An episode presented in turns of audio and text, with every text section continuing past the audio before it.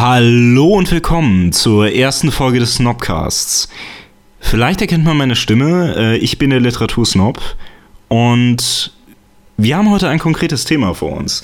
Das sollte man eigentlich dem Titel schon fast entnehmen können. Äh, aber zuvor lasst mich, da das ja immerhin die erste Folge ist, ein bisschen allgemeinen Kram vorherschicken.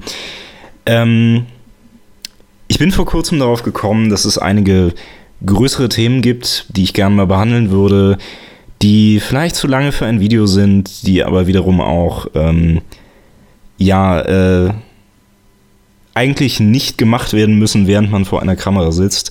Und da bin ich auf die Idee gekommen, dass dieses Podcast-Format auch eigentlich ganz, ganz interessant sein dürfte. Und ja, den äh, entsprechenden Versuchsballon, den hört ihr jetzt gerade. Äh, ich hoffe, es gefällt und äh, das, das war es auch schon zu Einleit Einleitungsbullshit. Ähm, und ja, äh, damit lasst uns beginnen. Wir wollen uns heute mit äh, Horror beschäftigen. Und verdammt, jetzt sind wir schon wieder fast ein bisschen im Allgemeinen, aber wie ich es auch äh, allgemein machen möchte in diesem Podcast, wir werden über Literatur reden, wir werden äh, uns aber um einiges freier halten, also auch in, in einige andere Themen abdriften. Ähm, Gerade um Film kommen wir ja bestimmt nicht herum bei diesem Thema. Äh, und wenn ich schon wir sage, dann habe ich keinen schizophrenen Schub oder irgendwie Anfälle von Größenwahn, sondern ich bin heute nicht alleine. Äh, und damit ja, äh, stell dich doch mal bitte vor. Ja, guten Tag, mein Name ist Tom. der, bin der geschätzte ab jetzt Mit-Podcaster vom geliebten Snob. Mhm. Und willkommen bei unserem ganz persönlichen Müllfeuer im Internet. ja, das ist eine schöne Einleitung, Tom, den ich natürlich auch immer unter dem Namen Tom gekannt habe. Tom? Ja, Tom. Gut, ja, ich gewöhne mich noch dran.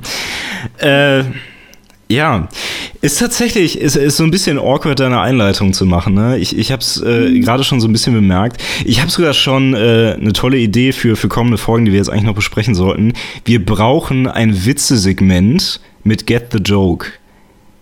Ah, ja, ja, ich verstehe, was du meinst. Ja, total, Alter. Also, mit, mit irgendeinem schrecklichen, schrecklichen Zirkusmusik-Jingle oder etwas. Ja, ja, auf jeden oh, Fall. Und dann, dann äh, zieht er da irgendwie so seinen dadaistischen Kack ab und alle Leute laufen schon mal weg und mit den zwei Leuten, die da noch übrig sind, können wir arbeiten. Also es hört sich gut an für mich. Ja, das ist praktisch so ein, so ein Ritual von, wir setzen den Standard schon so niedrig, dass man eigentlich noch beeindrucken kann. Genau, ja. Das ist eine hervorragende Idee. Ja, du catcht meinen Drift heute Abend. Ja, ja. Äh, ich habe das auch nur mal so öffentlich erwähnt, weil ja, get the joke, wenn du das hörst, dann äh, DM an mich und so. Äh, ja, gut. Aber da wir das heute nicht kennen, ich weiß nicht, kennst du irgendeinen schrecklichen Witz? Äh, geht das Pferd in die Bar fragt der Barmann, was zur Hölle macht ein Pferd in meiner Bar? Äh, so. Klassiker, Klassiker, ja, auf jeden Fall. Gut, Alter, lass uns ganz schnell sachlich werden, okay? Okay, okay. Okay. Ähm, wir haben natürlich schon vorher drüber gesprochen, das ist alles schon vorbereitet und ähm, ja, es gibt so ein paar Fragen, die wir uns stellen wollen. Also zunächst mal zum Thema Horror. Ich denke, da braucht man keine große Einleitung machen. Ich meine, jeder kann sich was drunter vorstellen. Ne? Äh, Monster, äh, irgendwelche Leute mit Kettensägen, äh, besessene kleine Mädchen, äh, Dämonenaustreibung, also ein Kram. Also jeder hatte viele Bilder im Kopf auf jeden Fall. Aber es gab so ein paar Sachen, die uns jetzt, also gerade auch so bei unseren Vorbesprechungen so äh, direkt interessiert haben. Und das war, äh, ja, also tatsächlich erstmal grundsätzlich, was interessiert Leute an Horror? Was sind so die wichtigeren Elemente von Horror? Ähm, und ja, äh, davon ausgehend, äh, ja, was meinst du, wie wollen wir machen? Äh, soll ich erstmal, soll ich erstmal versuchen, eine kleine These aufzustellen oder wollen wir, bin ich schon fast so ein bisschen versucht, den Juristen in mir rauszulassen, mit ein paar Definitionen anfangen? Ich habe hier nämlich ein paar. Ähm, die Definition finde ich ganz gut, weil wenn du sagst, und das, und das natürliche Assoziationsspiel spielst, was man mit Leuten macht, wenn man irgendeine Einführung zu irgendwas gibt, äh, man hat bestimmte Vorstellungen, aber Vorstellungen über das, was Horror sind, ist ja nicht zwangsläufig Horror an sich. Also lass, lass mal mit ein paar Definitionen anfangen, würde ich sagen. Sehr gut, ja. Also wir gehen es juristisch an.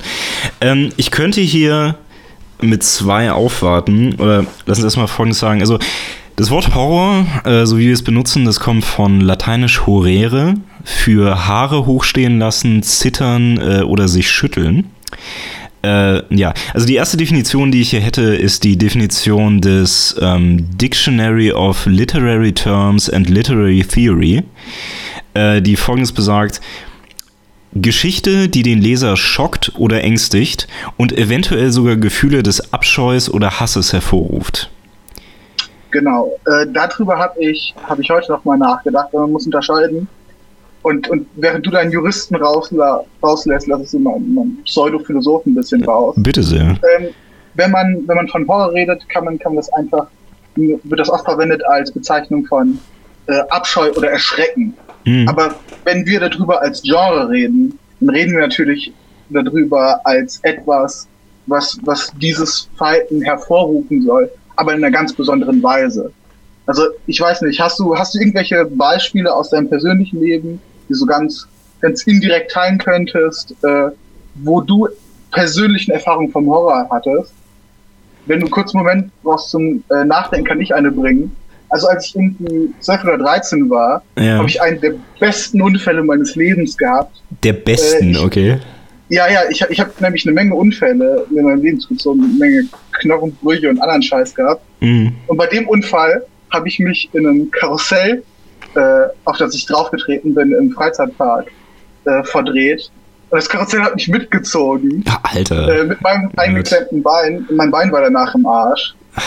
Und, äh, Übrigens, danke sehr. Jetzt kann diesen Podcast niemand mehr als ASMR benutzen. Das, äh äh, ja, ich weiß nicht, kommt, kommt, drauf, kommt drauf an, was er von seinem ASMR haben möchte. Ja, und ich glaube, wir bedienen hier sowieso die Nische. Also ja, ist wahrscheinlich in Ordnung. Ja, die Nische der Nische. Genau. Ja. Nein, aber auf jeden Fall, äh, so meine, meine Eltern, mit denen ich da war, die brauchten das Moment, um die, die Leute davon zu überzeugen, dass sie das scheiß Karussell ausmachen müssen. Und als mich, als sie mich dann da irgendwie rausgezogen haben mit meinem ziemlich kaputten Bein, das ist so ein ziemlicher Moment, wo ich einfach gedacht habe, ja, fuck, ich verrecke gerade. mein Bein fühlt sich an wie Matschebrei. Mhm. Äh, so das das Gefühl, das war das pure Gefühl von Horror, was ich hatte. Aber wenn ich jetzt eine äh, äh, ne, ne, Horrorgeschichte lese oder einen Horrorfilm sehe, mhm. dann denke ich, will man im Zweifel was anderes, weil die Geschichte kann man ja einfach so erzählen. Yeah. Aber das Gefühl nachzukreieren, das funktioniert ja häufig über andere Methoden. Ja, auf jeden Fall. Wobei. So hat, ja. Hattest du, äh, hast du vielleicht noch ein persönliches Beispiel, um es näher zu führen? Mir fällt eine, eine Sache ein. Kleine Sache. Mir fällt eine Sache ein, aber das ist so fast konträr zu dem, äh, was du eben erzählt hast, weil das war fast schon wie so eine, äh, so eine Klischee-Horror-Geschichte. Das ist auch so eine Sache, die ich als Kind mal erlebt habe. Das ist irgendwie so ein bisschen undeutlich. Das war als, ähm, ich war mal irgendwie mit meiner, ähm, ich habe mal mit meiner, da war ich so zehn, glaube ich, da habe ich mit meiner Großmutter und äh, einem Freund von mir eine Nachtwanderung gemacht und wir sind über, äh, über einen Friedhof gegangen. Mhm. Also wirklich das ganz schlimme Klischee. Wir sind darüber und es war natürlich so unheimliche Stimmung und so, ne? Äh, und wir kamen dann ähm, äh, irgendwann in der Mitte zu so einem Platz, wo, ähm, äh, wo irgend so eine schattenhafte Gestalt sich bewegt hat und natürlich dachte man ja, okay, das ist jetzt Einbildung und so, ne? Äh, was es aber tatsächlich war, war so ein Obdachloser, der sehr, äh, sehr, sehr plötzlich ins Licht gesprungen ist. Und das war wahnsinnig seltsam, weil der Typ, der Typ sah nicht mal aus wie ein Obdachloser. Der Kerl sah aus, ähm, wie, also der Typ hatte so einen Hut auf, weißt du, so einen, äh, so einen alten Herrenhut, also so ein, ähm, mhm. äh, so ein, also keinen festen, so einen Fedora-mäßigen. Typ sah aus, als hätte er so einen halben Zeitsprung gemacht und hat uns wahnsinnig erschreckt. Und wir sind damals, äh, also äh, ich meine, das war halt wirklich so der richtige Klischee-Schreck, ne? Äh, und wir sind damals wirklich, also einschließlich meiner Oma, die irgendwie äh, bestimmt schon auch so ihre 70 war, zu dem Zeitpunkt da rausgerannt aus dem Friedhof. Ja. Also das wäre so, was mir dazu einfällt. Also zu persönlichen Erfahrungen. Ja gut, das ist das eher äh, so ein Beispiel, was dann, was dann sehr parallel zu, zu dem Genre, was ich versuche anzusprechen geht. Ja, total. Also äh, ganz ehrlich, das war ja schon fast so was wie ein Jumpscare einfach. Also wirklich das absolut primitivste, was man sich vorstellen kann. Ja. ja. Jetzt, Jumpscares sollten wir vielleicht später nochmal ansprechen, weil jetzt habe ich noch eine kleine Anekdote, die ich ganz Klar, fand, die ich mich erinnert habe. Mhm. Ähm, willst, du, willst du erstmal weitermachen oder sollen wir erstmal vielleicht kurz über Jumpscares reden? Ich weiß nicht. Ich weiß nicht, ich glaube, der, zu Jumpscares, da werden wir doch ausreichend drüber sprechen können, oder? Okay. Ja. Ähm, ja, nee, also ich dachte mir halt, ähm, dass wir auch noch so ein bisschen thesenmäßig anfangen, jetzt wo wir äh, Ja, die ja, erinnere Definition runter haben. Ähm, lass mir kurz. Ach stimmt, ich hatte noch eine zweite Definition, sind mehr oder weniger nur so Stichpunkte, die stammt jetzt aus dem Lexikon der Horrorliteratur. Ähm, die reiht im Prinzip nur so aus, äh, auf als, äh, als Eigenschaften übernatürliches, realist, realistisch geschildertes Grauen, psychologische Komponenten, also Wahnsinn oder Besessenheit und groteskes oder surreales. Mhm. Ja. Und das ist ja auch so ein bisschen das, wenn ich mich an unsere äh, Vorbereitung richtig erinnere, wo wir mit unseren Thesen so ein bisschen hingehen, diese, diese Aufgliederung vielleicht ein bisschen klarer zu machen. Ja, genau.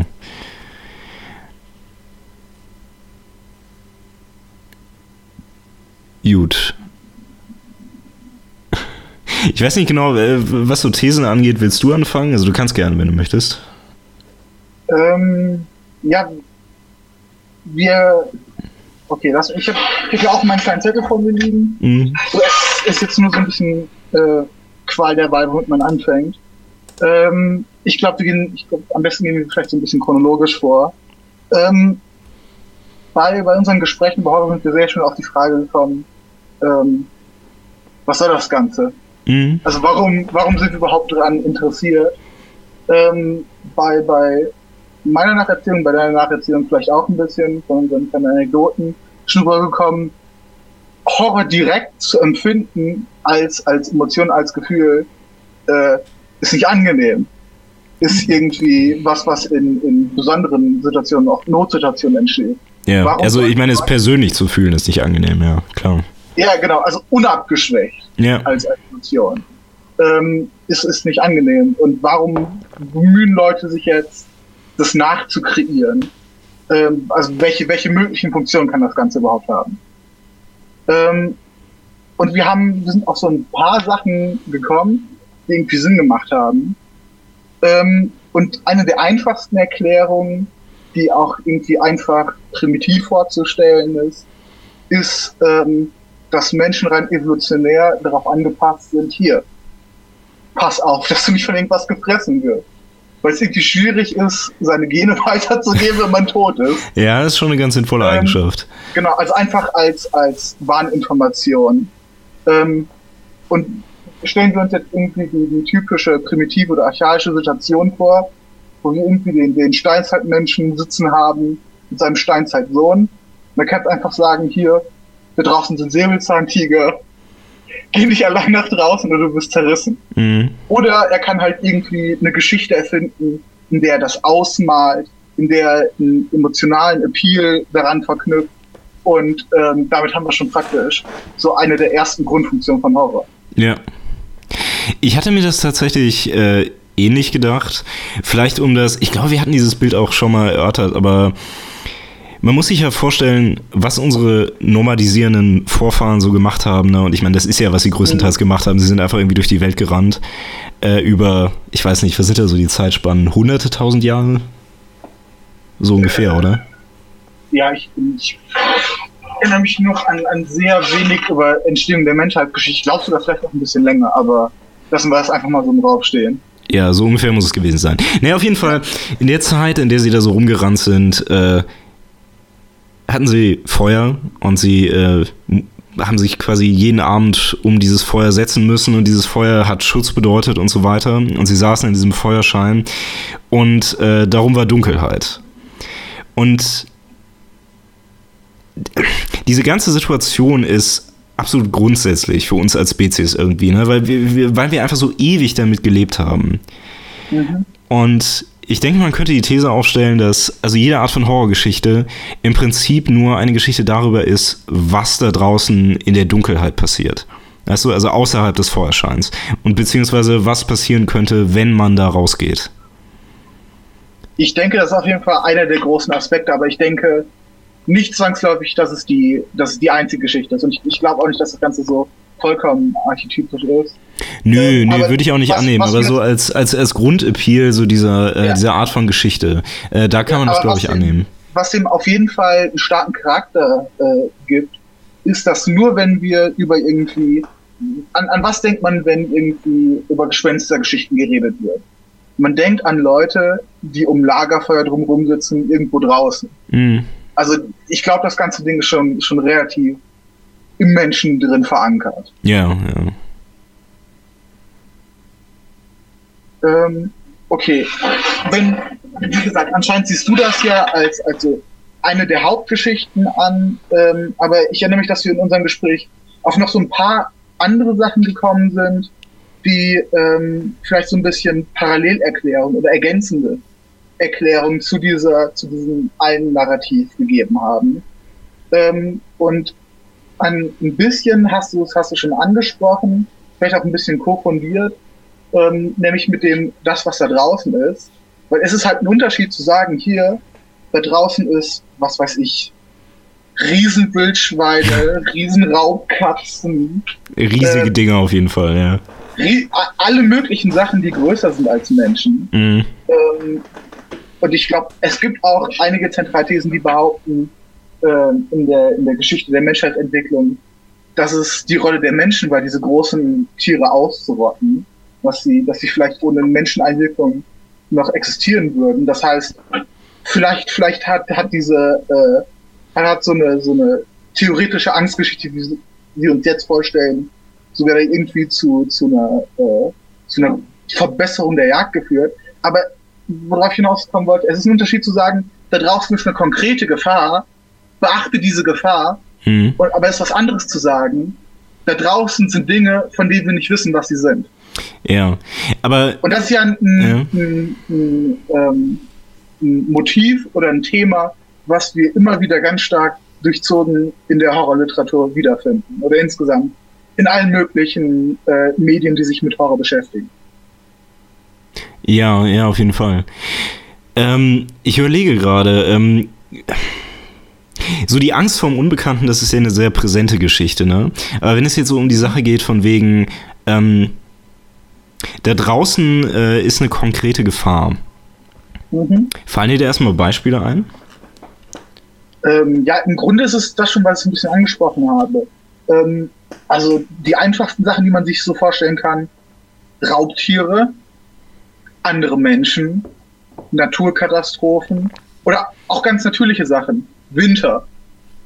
So, wenn du irgendwie in deinen Ressourcen super begrenzt bist und ähm, deinen Nachkommen irgendwie klar machen willst, hier, äh, geh vorsichtig mit deinen Ressourcen um, weil da kommen, da kommen schlechtere Zeiten im Zweifel. Mhm. Das sind das Sachen, die, die sehr überwirken können. Also natürlich, je nachdem, äh, wo wir jetzt über, über eine Menschheitsentstehungsgeschichte reden, gibt's nicht überall Winter, ähm, aber zumindest das Konzept von schlechten Zeiten. Ja, oder das Konzept von äh, die Natur ist irgendwie gerade gegen uns, ja, auf jeden Fall. Ja, ja. Das Problem, äh, was ich auf dem Level tatsächlich immer noch so ein bisschen sehe, das ist, ähm, wir haben da relativ wenig so konkrete Beispiele, an die man sich hängen könnte, oder?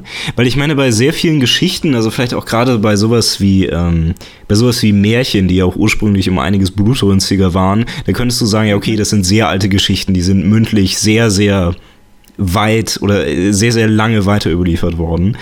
Aber ja. so Horror in unserem Sinne, das ist ja jetzt nichts, was so direkt überliefert wurde, ne? Weil wenn ich mal, ähm, wenn ich mir ansonsten so archaische Erzählformen ansehe. Ne? Also zum Beispiel sowas wie die Heldenreise. Das gibt es ja mhm. se seit Ewigkeiten, also seit Ewigkeiten noch einfach belegt. Äh, und hier ist es wahrscheinlich um einiges schwieriger. Aber das könnte auch daran liegen, dass ähm, die Elemente von Horror vielleicht einfach so simpel sind, oder? Ich meine, es ist ja im Prinzip nicht schwer, äh, sich solche Geschichten auszudenken. Nee, aber ich denke, es ist auch noch ein anderer Aspekt, den man bedenken muss. Ähm, nämlich äh, der, der, wie formuliert, das, wie formuliert man das am besten? ich glaube, ich würde es erzählerische Eskalation nennen. Also ähm, das, das, das findet man ganz viel in, in entweder alten religiösen Schriften oder in Mythologien, ähm, dass Sachen einen sehr seltsamen Superlativ haben. Also man kann es jetzt irgendwie so vorstellen, so, wir haben jetzt hier den Vater, der mit seinem Sohn sitzt, irgendwann in der Steinzeit, und der erzählt, hier draußen ist ein äh, Säbelzahntiger, pass auf. Und dann hast du einen zweiten Vater, der neben sitzt, das Ganze hört und der dann irgendwie überlegt, ja, es ist schon überzeugend, aber vielleicht kann ich es noch überzeugender machen. Hm. Hier, da ist ein Säbelzahntiger, der hat Zähne so lang wie Arme, ist hoch wie die Höhle und kann Feuer speien. Ja. Also ähm, es findet ja zwangsläufig eine, eine höhere Dramatisierung einfach statt, nur durch das Wiedererzählen und gerade in, in allen möglichen oralen Traditionen. Also in dem, in dem Gebiet, über das wir jetzt denken, ähm, reden wir ja noch nicht mal von Schriftbildern. Ja, nee, ich meinte ja auch gerade, äh, dass äh, viel davon ja, wenn überhaupt, über mündliche Überlieferung passiert wäre. Ja, genau, aber worauf hinaus hatte, also Gründe für da, dafür, dass wir nicht die Horrorgeschichte über den normalen Grizzlybären haben, ist, dass aus dem normalen Grizzlybären sehr schnell ein sechsarmiger, brennender, fliegender Bär geworden ist oder werden kann. Ja, ich glaube, ich verstehe, was du meinst, aber ähm, ich meinte auch einfach, äh, selbst Geschichten mit so einem Superlativ, ne? so, so, so mhm. wirklich alter Kram, ja. äh, von dem wissen wir im Prinzip auch nicht. Also ich glaube wirklich, frühestens, frühestens weiß man von so gewissen Dingen aus der Antike, die überliefert sind. Ah, ich glaube, teilweise geht es noch ein, noch ein bisschen älter, aber da fange ich auch echt an, keine Ahnung zu haben. Also woran ich jetzt denke, ähm, ist der, ich glaube, es hieß der babylonische Drache ähm, der ist auf so alten babylonischen ähm, Wandgemälden zu finden. Und das Viech sieht aus wie eine seltsame Mischung aus einem riesigen Hund und einer Eidechse. Mit ja. sehr langen Gliedmaßen. Weißt du, wovon ich rede? Nee, ich kenn's nicht. Okay, aber ja, also das, das ist so eine typische, typische, eine der ältesten Monsterdarstellungen, an die ich jetzt denken kann. Mhm. Ähm, und sowas findest du halt, äh, ja, schon relativ früh, soweit, soweit wir es halt zurückverfolgen können, ne? Ja. Weil orale Traditionen verfallen halt auch relativ schnell, wenn sie nicht festgehalten werden.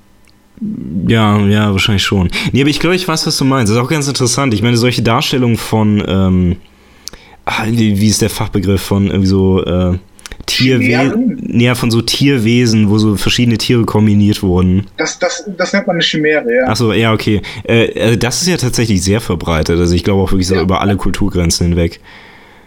Ja, also ja. das ist, das ist ja auch so ein interessantes Ding, um das, ähm, dass es verschiedene äh, grobe Archetypen von bestimmten Monstern gibt, die in unterschiedlichen, unabhängigen Kulturkreisen voneinander entstanden sind und zwar irgendwie große Abweichungen teilweise auch haben, aber so ein selbes Grundmotiv haben. Mhm.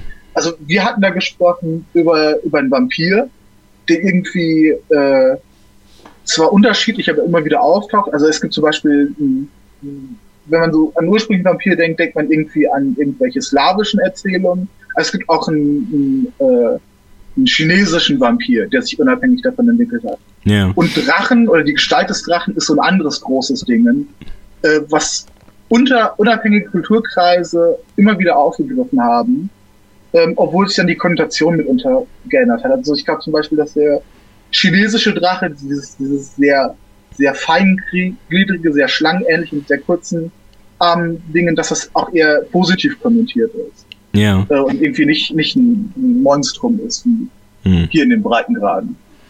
Ja, aber ich denke, äh, also zum Beispiel die beiden Elemente gerade, ne, so Vampire und, äh, und Drachen, ist es eigentlich kein, kein, kein großes Wunder, dass sie sich so durchgesetzt haben, beziehungsweise immer so verwendet wurden, weil ich würde fast sagen, die beiden kann man auf die, kann man auf zwei Elemente fast runterbrechen. Und zwar bei, also bei Vampiren, darüber müssen wir auch noch ein bisschen äh, länger reden wahrscheinlich, die Angst vor Toten, ne?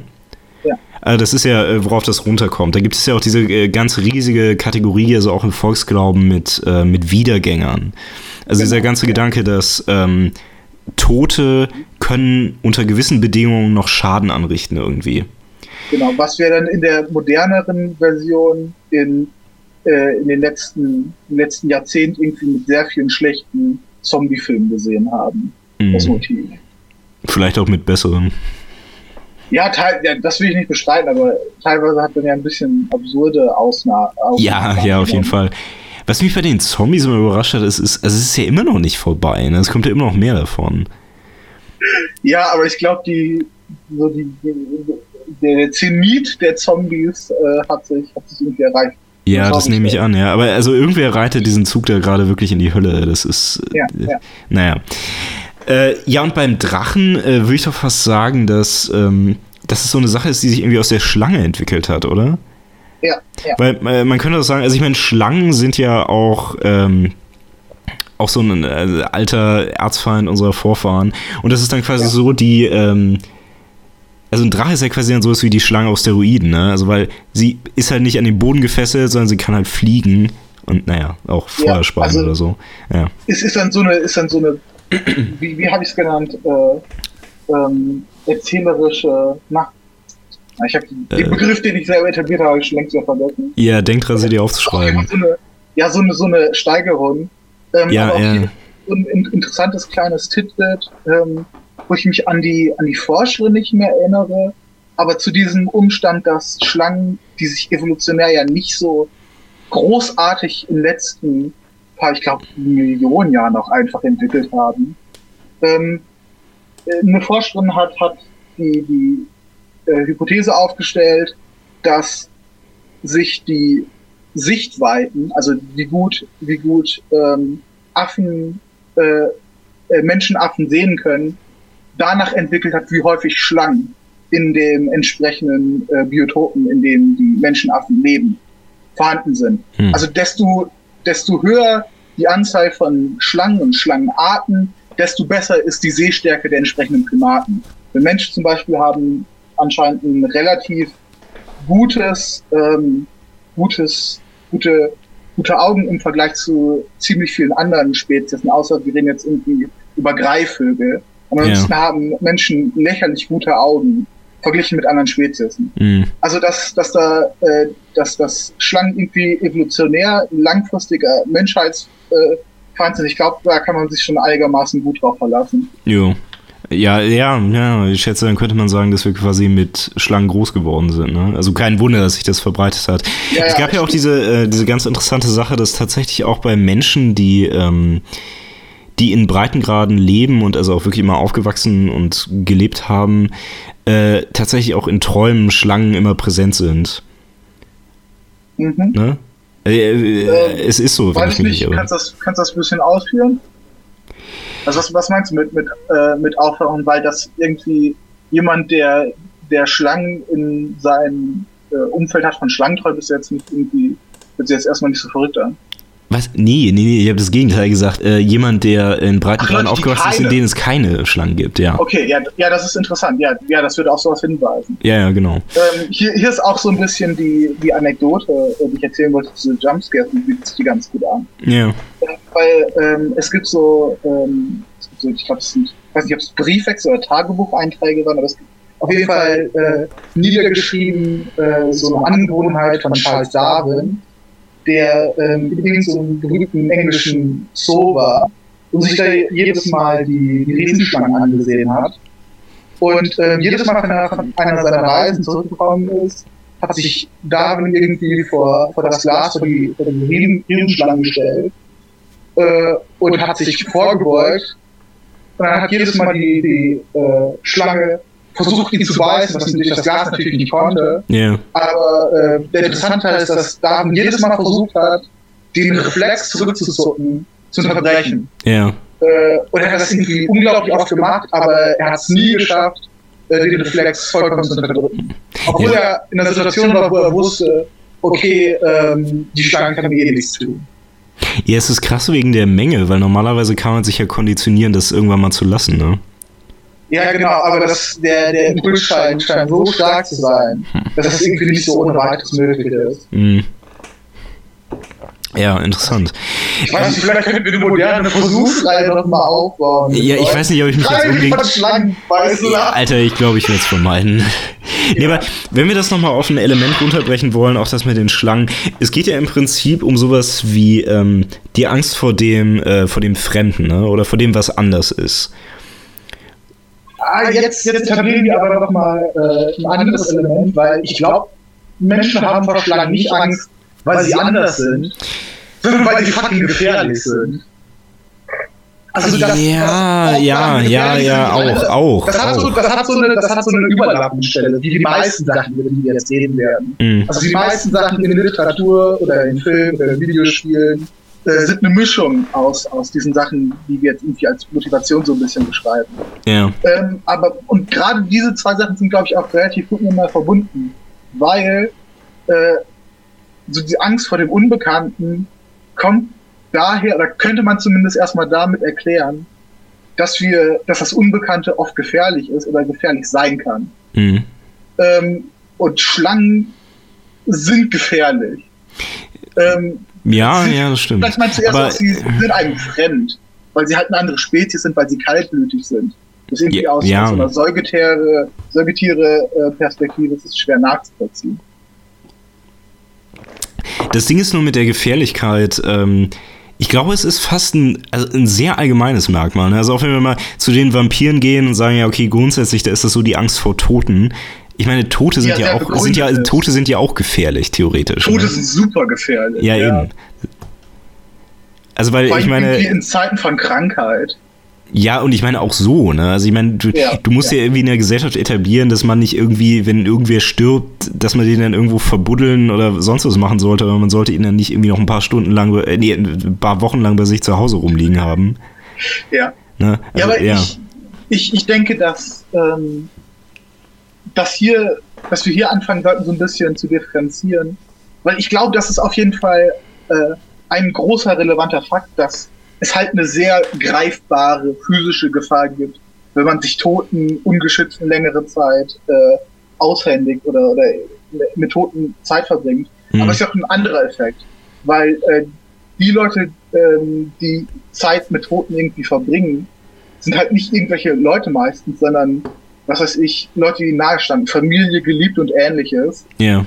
Und der Fakt, dass jemand, der irgendwie lange Zeit äh, ein Freund war, ähm, ein, jemand, der einem persönlich nahe stand, auf einmal nur noch ein Haufen irgendwie Fleisch ist. Ich glaube, das ist nochmal die Faszination, die, äh, die da viel reinspielt.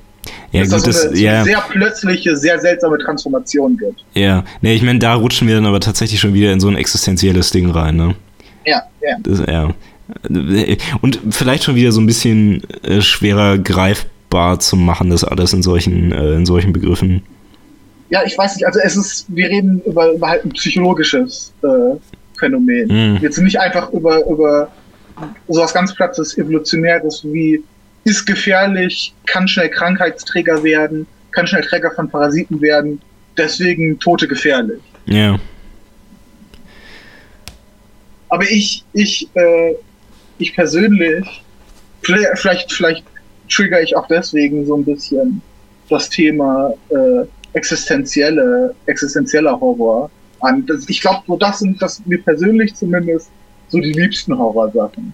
Also dazu neige ich, neige ich persönlich am meisten. Aber wir kommen wahrscheinlich erstmal später ein bisschen da drauf. Ja, also wir können auch jetzt schon gerne darüber sprechen.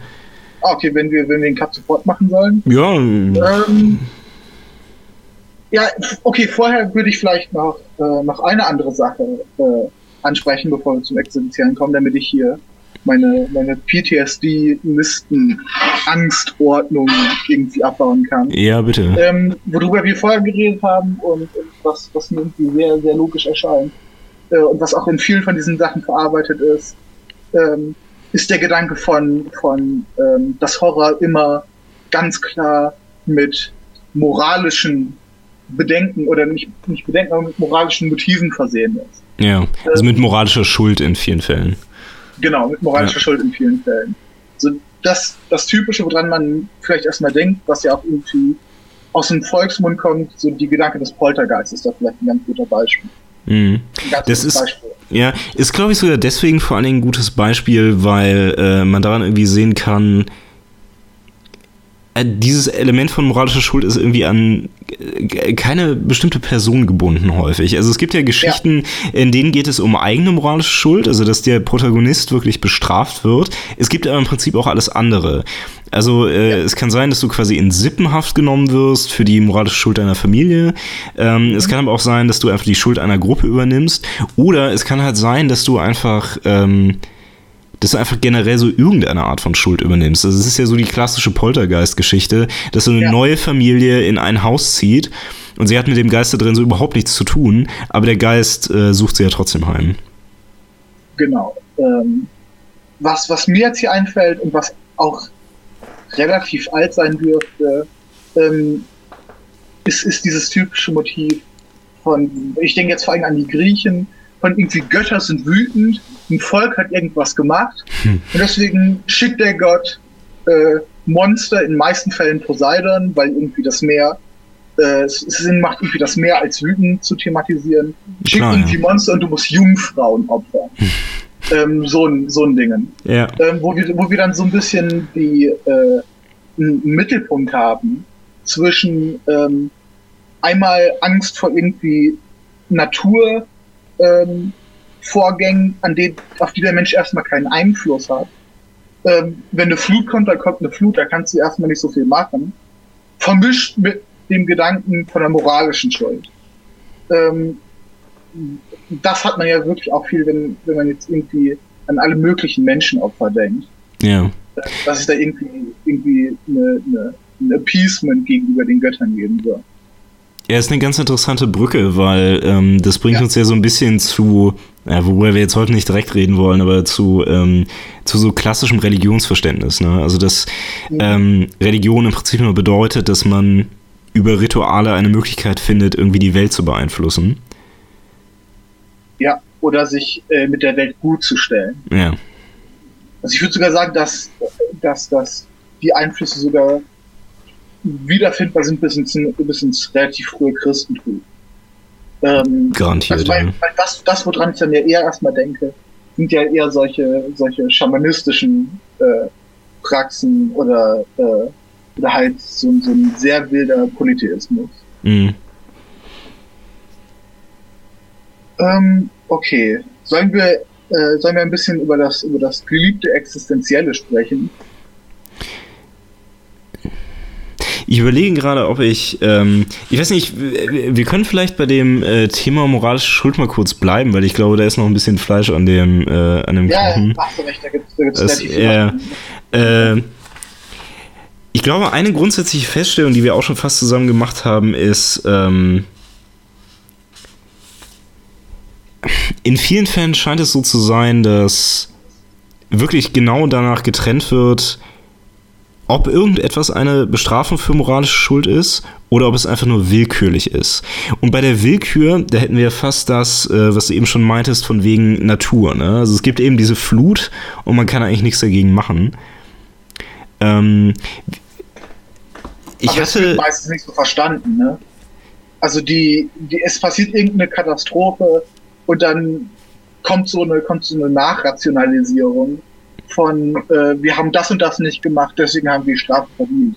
Ja. Weil das irgendwie einfacher, einfacher zu verstehen ist als Naturkatastrophen passieren wegen relativ komplizierten äh, Physio äh, physischen Prozessen und Wetterphänomenen, die erstmal nicht so einfach nachzuvollziehen sind. Ja. Relativ primitive Menschen. Ja, ja, nee, aber ich meinte jetzt so einfach nur, äh, also äh, diesen Leuten ist von Anfang an quasi klar, ja, sie haben halt keine Schuld daran. Mhm. Ne? Äh, es gab, glaube ich, zwei Beispiele, über die wir auch geredet hatten. Äh, das waren, also ich, an Poe-Geschichten kann man sich da eigentlich ganz gut orientieren. Ähm, die Maske des Roten Todes war das, glaube ich, kann das sein?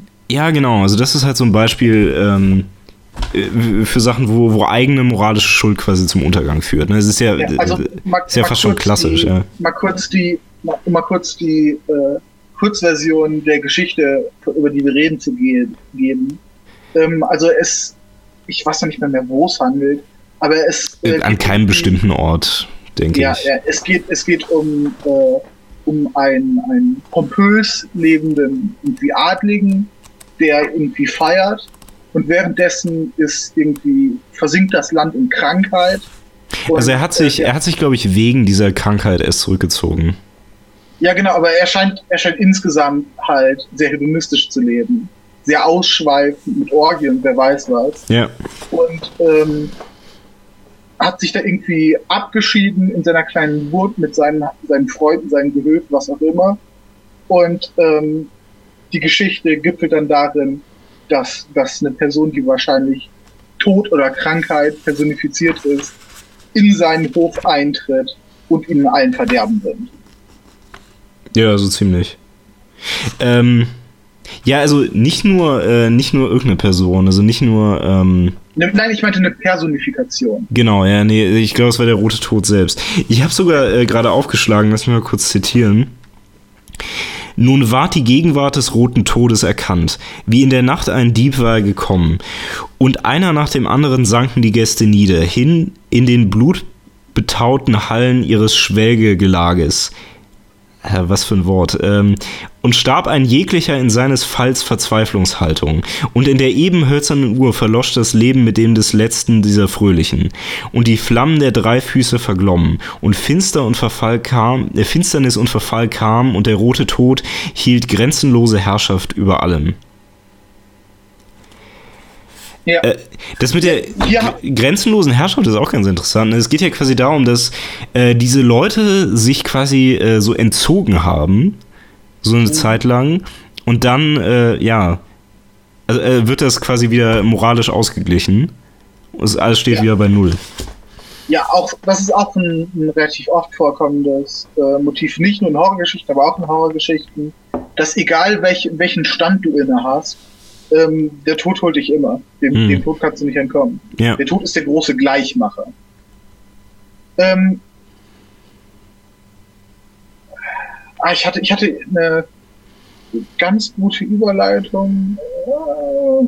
Vielleicht kriege ich es noch ein bisschen hin. Also ich glaube, die Geschichte, ähm, die, dieses letzte Motiv, wo wir darüber äh, geredet haben, dass dem Tod man einfach nicht entrinnen kann. Mhm. Das wird, das ist so eine Mischung aus, also das ist eine Mischung aus, aus diesen moralischen Dingen und wie diese, diese äh, Naturangst, also im Sinne von, von Katastrophen, bei dem man sich einfach nicht schützen kann, aber jetzt auch einen gewissen existenziellen Motiv.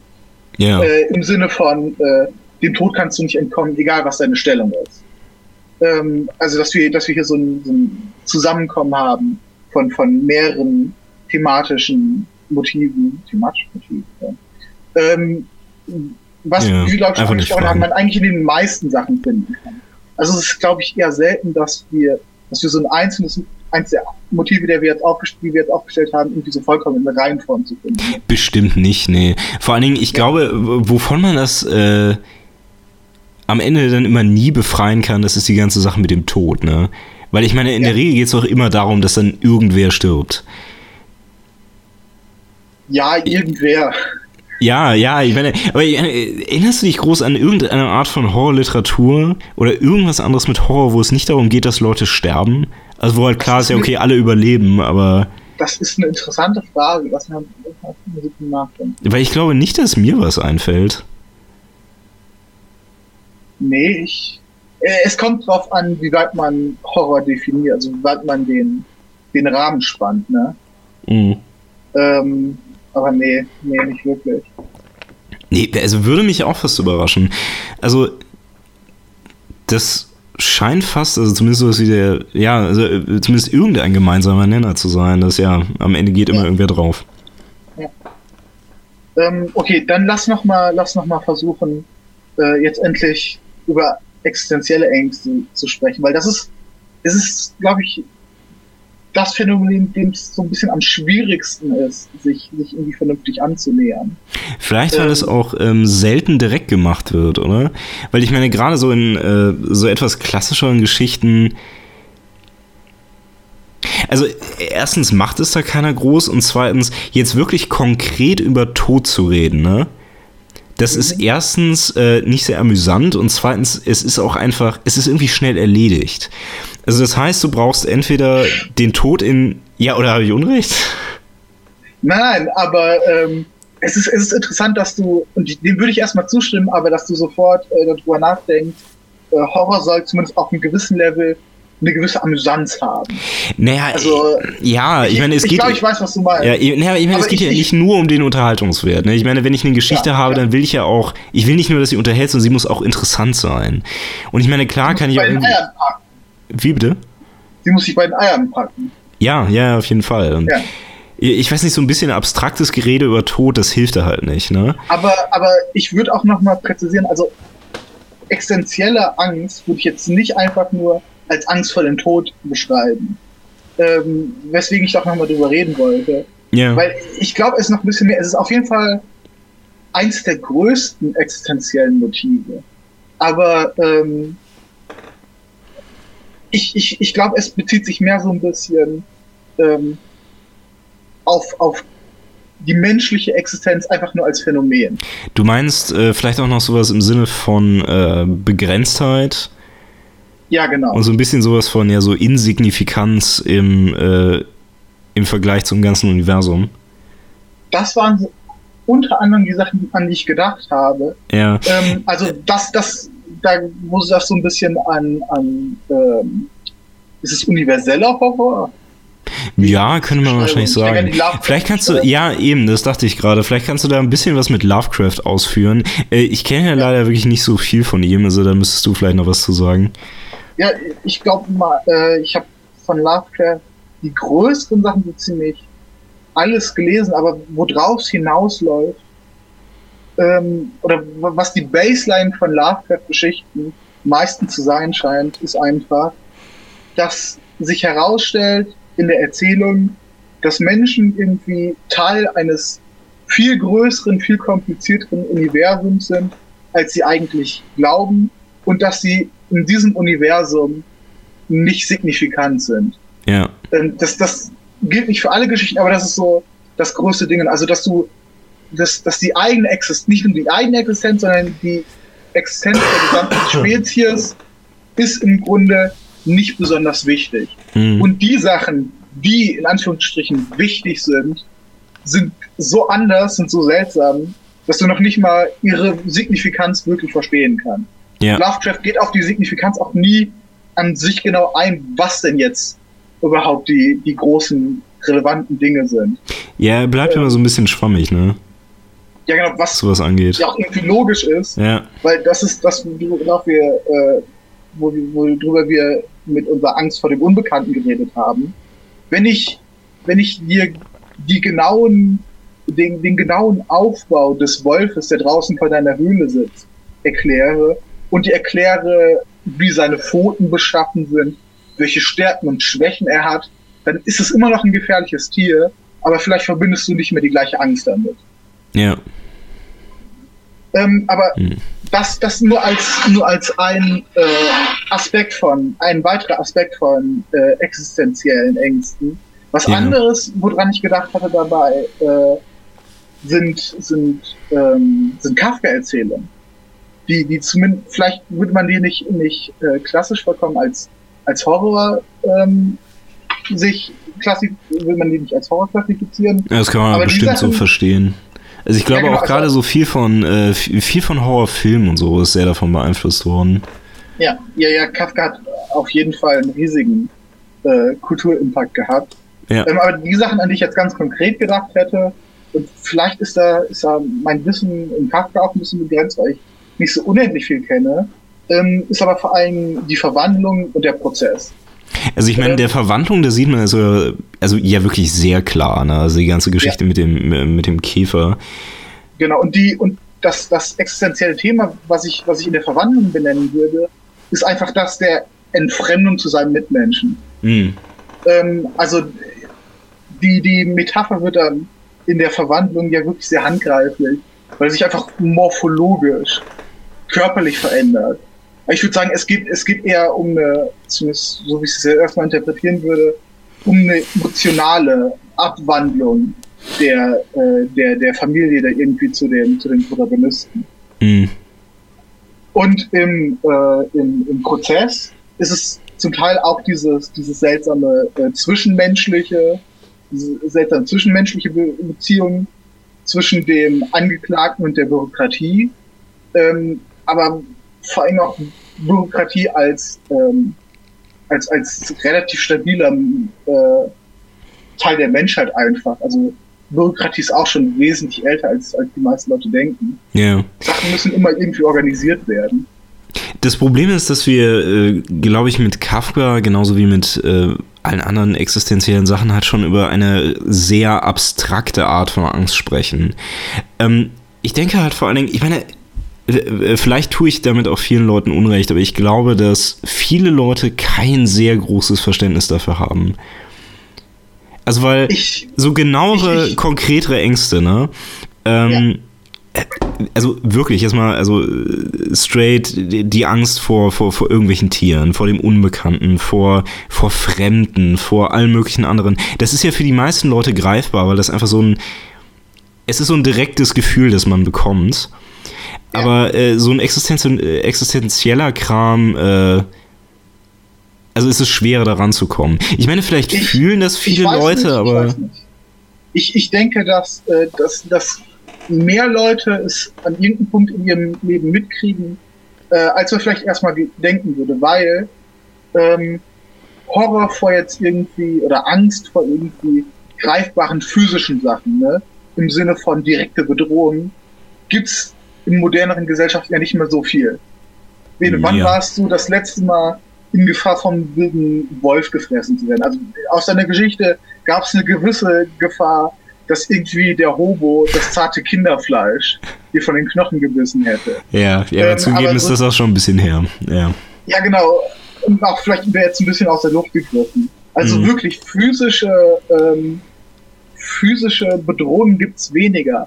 Aber ja, ja, die ja, Entfremdung aber, zu den mm. eigenen Geliebten, mm. die, die, Existenz in einem sehr zufälligen, sehr arbiträren Universum und die Angst vom sehr greifbaren Tod, der irgendwie alles sinnlos zu machen scheint. Ja. Ähm, früher oder später laufen eine Menge Leute in äh, oder müssen sich Leute zwangsläufig mit den Sachen beschäftigen. Aber wo ich dir recht geben werde, ähm, oder was ich, was ich denke, was, was dein Folgekommentar eher enthält, es ist nicht besonders amüsant, sich damit auseinanderzusetzen. Ja, wohl eher weniger.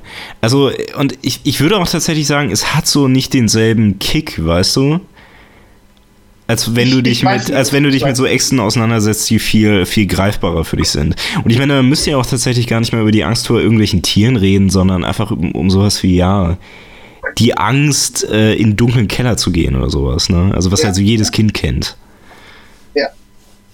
Ähm, ich ich glaube, wir können uns darauf einigen, wenn wir, wenn wir sagen, dass ex existenzielle Ängste so der Fetisch des denkenden Mannes sind. ja, das äh, klingt überhaupt nicht borderline größenwahnsinnig, aber ja. Nein, nein. Ja, nee, ja, ja, wahrscheinlich schon. Ähm, Aber ich glaube, da kommt man tatsächlich in so einen Bereich, der äh, sehr schwer greifbar ist. Ja, ja. Also zum größten Teil sind, äh, sind die Sachen, sind die existenziellen Sachen noch, noch mal um die aufzuzählen. Beschäftigung mit dem Tod, äh, Selbstwahrnehmung als unrelevanter, ein kleiner Teil eines sehr seltsamen Universums und äh, Entfremdung äh, zu, zu seinen Mitmenschen. Mhm. Ähm, die Sachen nur noch mal, um die in der Aufzählung zu nennen. Ja. Darauf würde ich darauf Ja, scheint für mich, das, scheint für mich fast. komplizierte Phänomen erstmal runterbrechen. Ja. ja, scheint für mich fast abschließend zu sein. Ja. Okay. Ähm, aha, Zwischenmenschliches. Ja, das haben wir.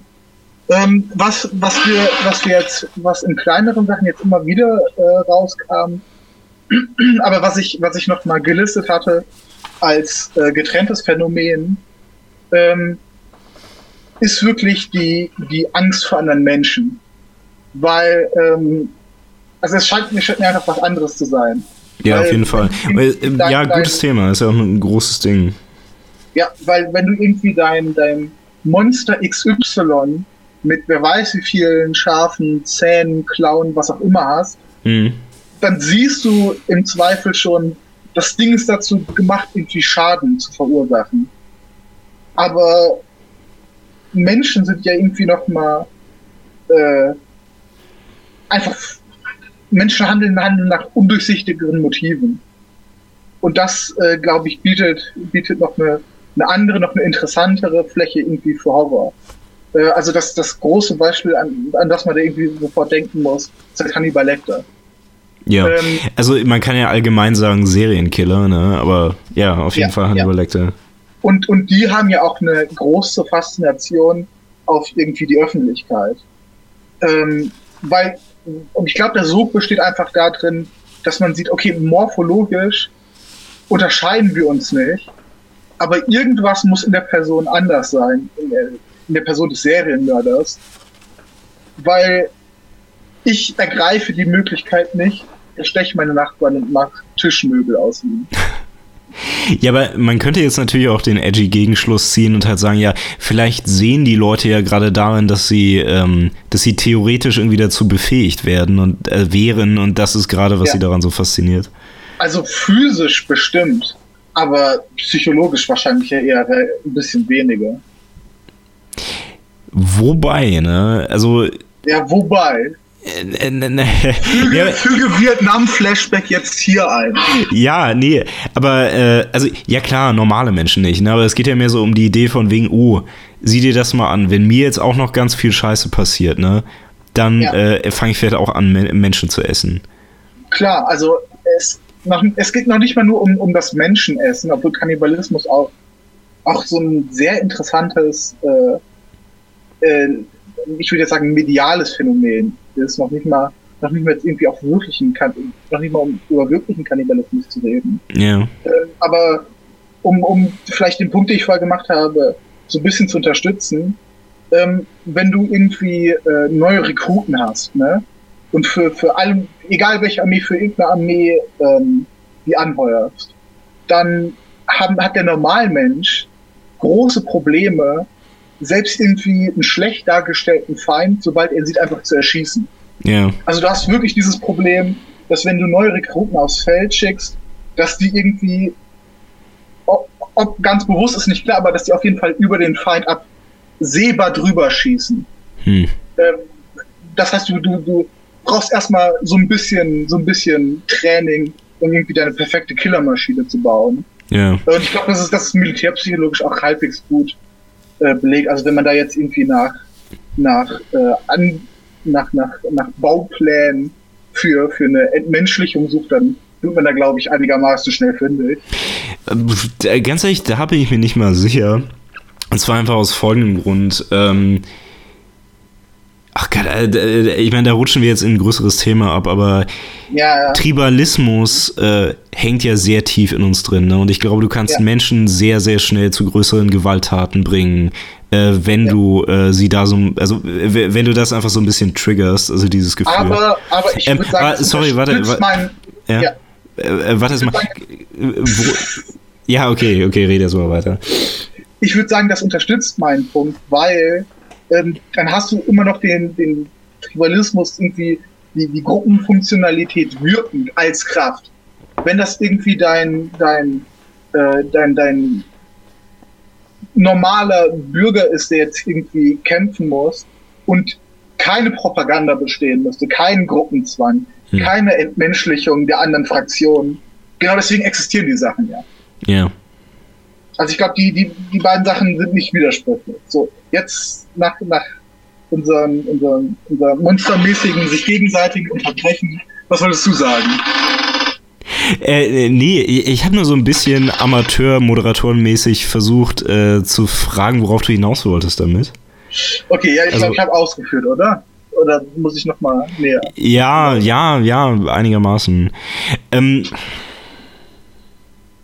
ich überlege gerade, gibt es gute Beispiele für, ähm, ich meine, mir fällt spontan irgendwie nichts ein, aber muss es ja geben. Also für Leute, die quasi ähm, so im Krieg zu Monstern werden. Also ich meine, klassisches Beispiel, was mir einfällt, ist halt mehr oder weniger Apocalypse Now.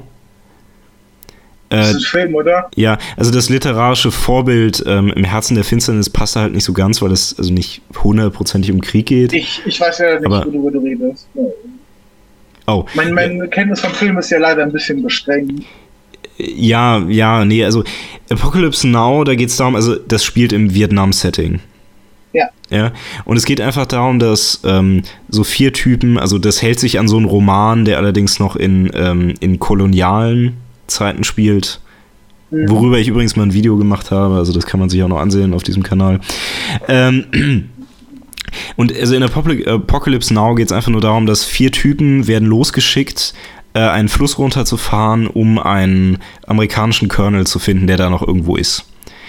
Und quasi auf diesem Weg, also mit dem, was sie da erleben, ähm,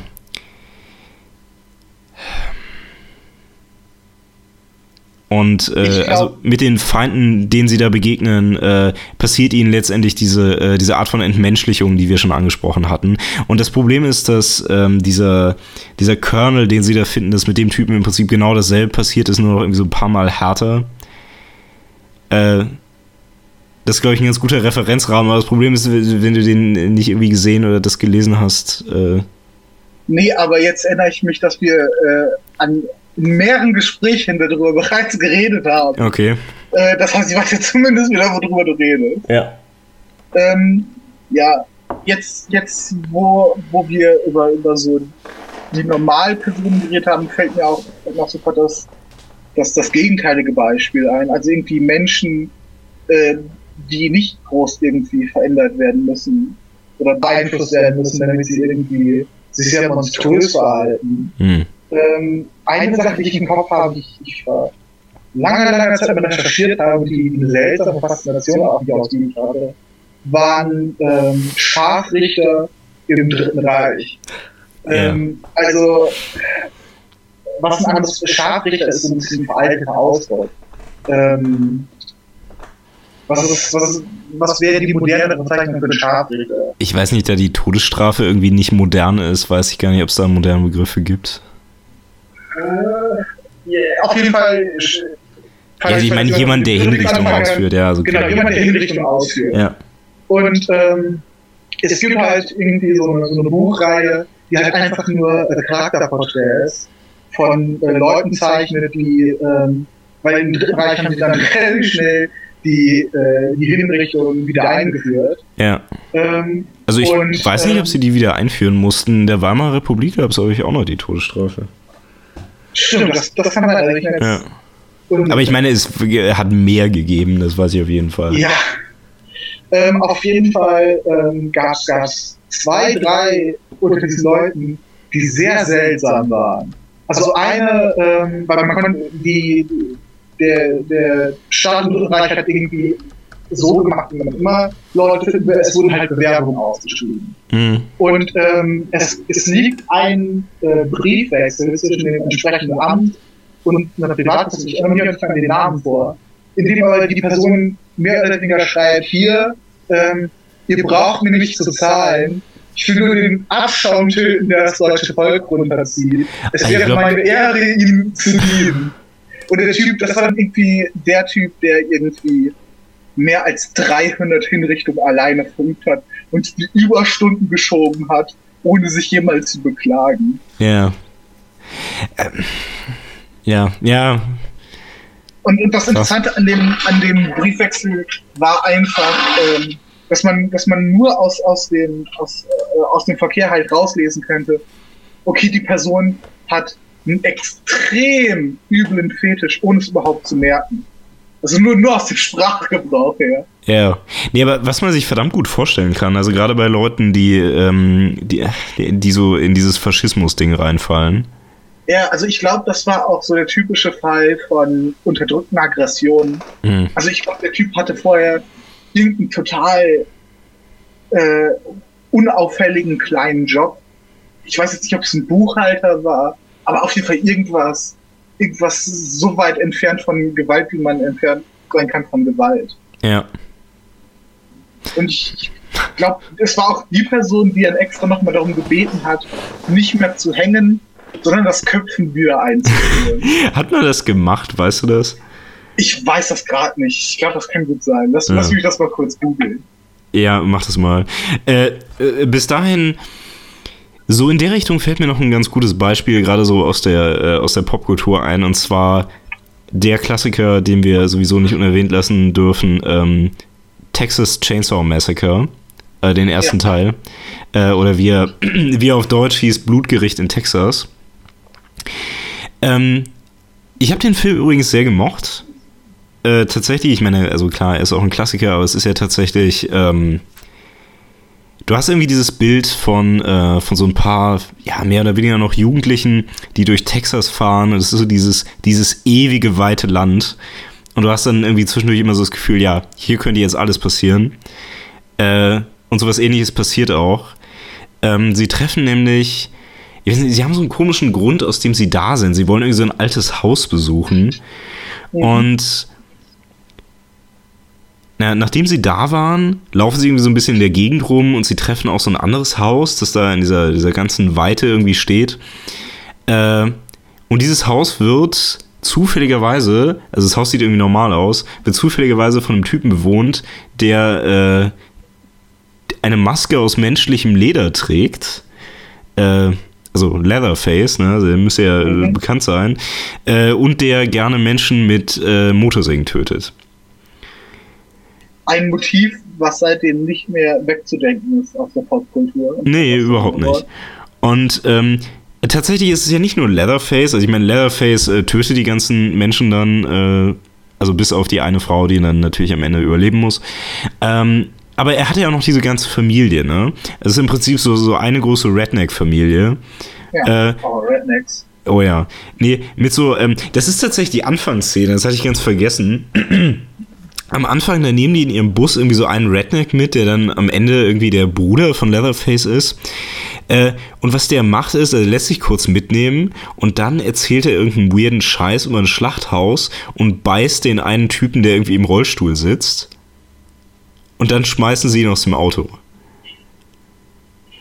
Und so ein bisschen so ähnlich kann man sich die ganze Familie vorstellen. Und was ich unter anderem so cool fand an dieser Atmosphäre war halt, du hast halt gemerkt, diese Leute, mit denen geht nichts Übernatürliches ab, sondern das sind einfach nur richtig, richtig abgefuckte Menschen. Ja. Äh, die es irgendwann geschafft haben, sich da in so ein äh, seltsames Kannibalismus-Ding reinzuarbeiten. Und ja. äh, das ist ein ziemlich cooles Horrorelement. Also diese, die, dieses ganze Ding von wegen, ja, äh, wenn du Menschen nur lang genug irgendwo alleine lässt, dann äh, werden sie halt irgendwann fucking wahnsinnig. Ja, und vor allem, wenn du über Rednecks redest, dann gibt es immer noch dieses gewisse äh, Inzuchtmotiv. Das ja. heißt, dass sie, dass sie von Generation zu Generation kaputter werden. Ja, wobei das schon seltsame Inzucht sein müsste da. Ich, ich glaube nicht, dass es Frauen gab in dieser Familie. Okay. Ich, ich, ja. ich, ich habe den Film ja leider nicht gesehen, weil ich keine Filme schaue. Ähm, aber die, deine, deine, äh, deine Erklärung nach kann ich das Motiv auf jeden Fall nachvollziehen. Ähm, ja, man kann sich vorstellen, ne? Obwohl, ich meine, keine Ahnung, wer weiß, vielleicht äh, halten die irgendwelche Sklaven im Keller oder so. Ja, ja. Weiß ich nicht. Übrigens, ja. Ähm, ja. es gibt, anscheinend haben sie, haben, ich habe ich hab das jetzt kurz nachrecherchiert, anscheinend haben sie richtig hart enthauptet im Dritten Reich. Okay. Ähm, also es gibt einfach, äh, es gibt einfach mehr, ich lese das hier gerade durch, anscheinend um die 5000 äh, Köpfungen ähm, und auch anscheinend vom relativ kleinen Personenkreis begangen. Ja. Was beachtlich ist. Ja, ich glaube, es gab tatsächlich gar nicht so viele Scharfrichter. Also so viele Leute sind auch gar nicht scharf auf sowas.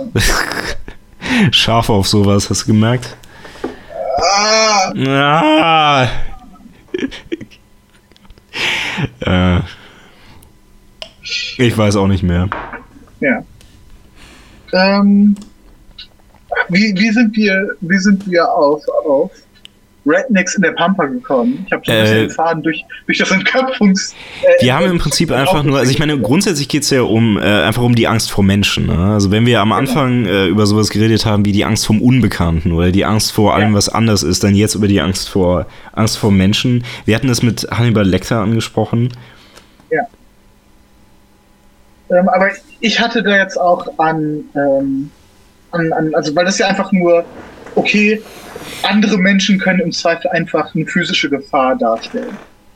Ähm, aber ich hatte, äh, hatte noch an, ein bisschen andere Dimensionen erinnert. Also, um über einen weiteren Film zu reden, den ich nicht geschaut habe, und ich glaube, du hast ja auch nicht geschaut. Ähm, ja, sag jetzt mal welchen. Invasion of the Body Snatchers. Doch, den habe ich gesehen. Wir, ach, okay, stimmt. Ja. So hatten wir ja schon geredet. Ähm, auf jeden Fall einfach nur, ähm, einfach nur, weil in, in dem Fall sind es ja nicht wirklich Menschen oder die, die da noch am Ende handeln.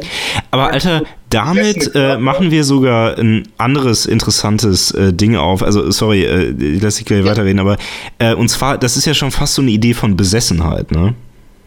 Ja, genau. Ja. Ähm, stimmt, darüber, darüber hatten wir auch geredet. Ähm, aber auf jeden Fall, ähm, die beiden Gedanken sind ja nicht vollkommen voneinander trennbar, ne? Nee, wahrscheinlich. Ähm, also, weil ein Teil, ein Teil des Interesses an Besessenheit entsteht ja einfach dadurch, dass es zumindest physisch noch ein Mensch ist. Ja, beziehungsweise, dass man, ja, also dass man diese Besessenheit an, an dieser Person äh, erlebt und vielleicht auch, dass man sich dann immer so ein Stück weit fragen muss, ja, okay, äh, ist da nicht irgendwie immer noch so ein Stück von der Person dabei, ne? Ja, ja. Ja. Also ähm, die, ja. Ja, oder einfach, dass dein, äh, dass dein Nachbar einfach jemand ganz anders sein könnte als du eigentlich denkst. Hm.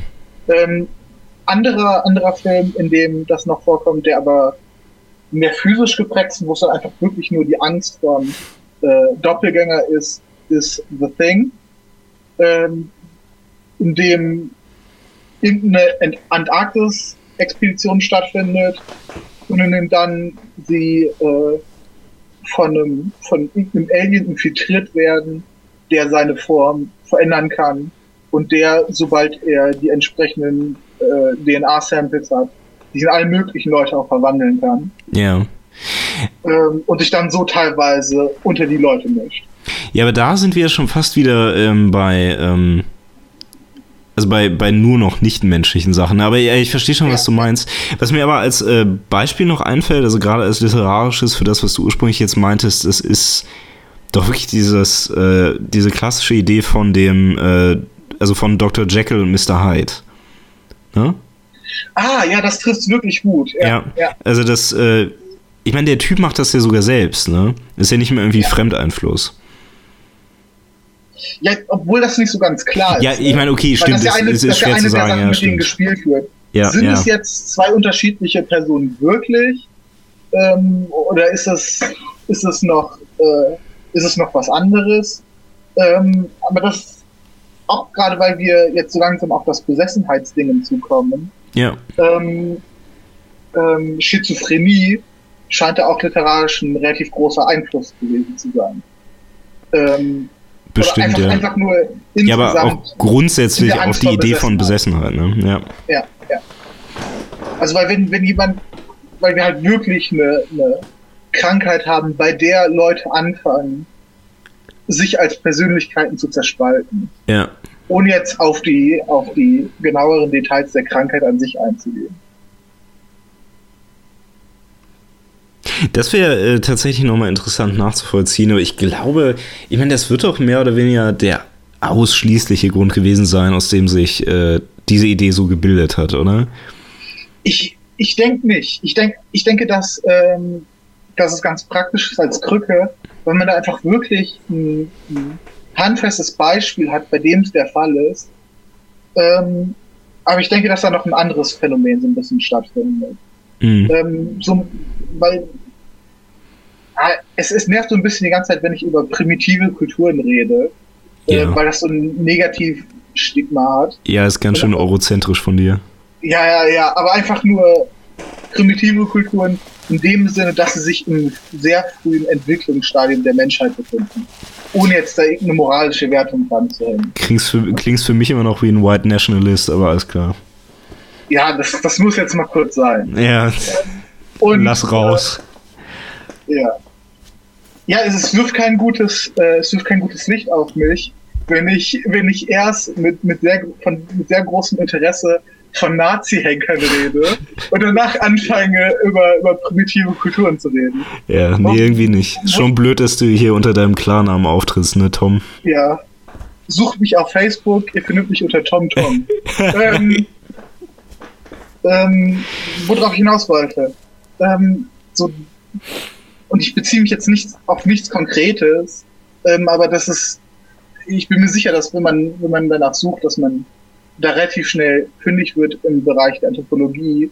Ähm, einfache Kulturen haben den, haben den Gedanken, dass in, in der Natur unglaublich viele unterschiedliche Geister existieren oder Entitäten, was auch immer, die alle ganz speziell sind und ganz spezielle Sachen beseelen praktisch. Ja, also der Geist im Baum, der Geist in den Bergen, der Geist im Fluss. Genau. Ja. Und dazu ist dann auch so die Idee des Geistes und des Gottes ein bisschen äh, flüssig. Mhm. Und wenn wir, wenn wir irgendwie an spontane Emotionen denken, ähm, wenn du einfach plötzlich sehr wütend bist, dann ist es, als wärst du eine ganz andere Person. Ah, als wärst ja, du, ja, ja. Oder wenn ich, wenn ich jetzt einfach nur so hier ganz gemütlich ohne Hose sitze und darüber nachdenke, wie es ist, wirklich bis zum Kern erschreckt zu sein. Ja. Weil irgendwas super schief gelaufen ist. Wenn ich den Moment nachvollziehe, dann kann ich leicht verstehen, wie es wirken kann, dass das eine ganz andere Person ist, die in dem Moment Angst hat. Vielleicht ist dem auch so. Das ist jetzt eine, fängt an, eine Frage der Betrachtung zu werden. Mhm. Ähm, aber ich, ich denke, dass, ähm, dass es, dass es zumindest ein, ein Teilverständnis gibt, einfach nur auf Betrachtung, auf einer emotionalen Basis, was es sehr leicht für einen machen kann zu dieser Beseelung oder äh, zu dieser äh, Besetzung von außen zu kommen. Und was ja. vielleicht auch noch interessant ist, ähm, wenn wir über, ähm, über, über Besessenheit reden, dann ist das erst ein neueres und auch eher monotheistisches Phänomen. Das heißt, was Negatives anzusehen. Weil in, in schamanistisch geprägten Kulturen oder Schamanismus als Religion sieht das, da gibt es negative Geister und gibt es genauso positive Geister, von denen man besessen sein kann. Mhm. Ähm, also es ist, es ist nicht so, es ist nicht so klar. Ähm, Besessenheit an sich ist kein negatives Phänomen in, in der Weltsicht. Interessanter Gedanke auf jeden Fall. Ja. Also, ja. Ja aber das stimmt überhaupt. Ähm, aber es macht auch irgendwie Sinn, ne? Also, dass bei einer monotheistischen ja. Religion dann quasi alles andere, was von dir Besitz ergreift, einfach nur schlecht sein kann. Ja, obwohl es obwohl es nicht so klar ist, weil selbst wenn du, wenn du jetzt die Komplettspaltung in gut oder schlecht hast, es gibt ja, wenn wir jetzt einfach nur von der Bibel ausgehen, äh, auch Vorkommnisse, wo Engel von Menschen Besitz ergreifen. Ist das ähm, biblisch oder ist das nur supernatural? Nein, das, das ist biblisch. Das ist vor allem alttestamentarisch. Okay.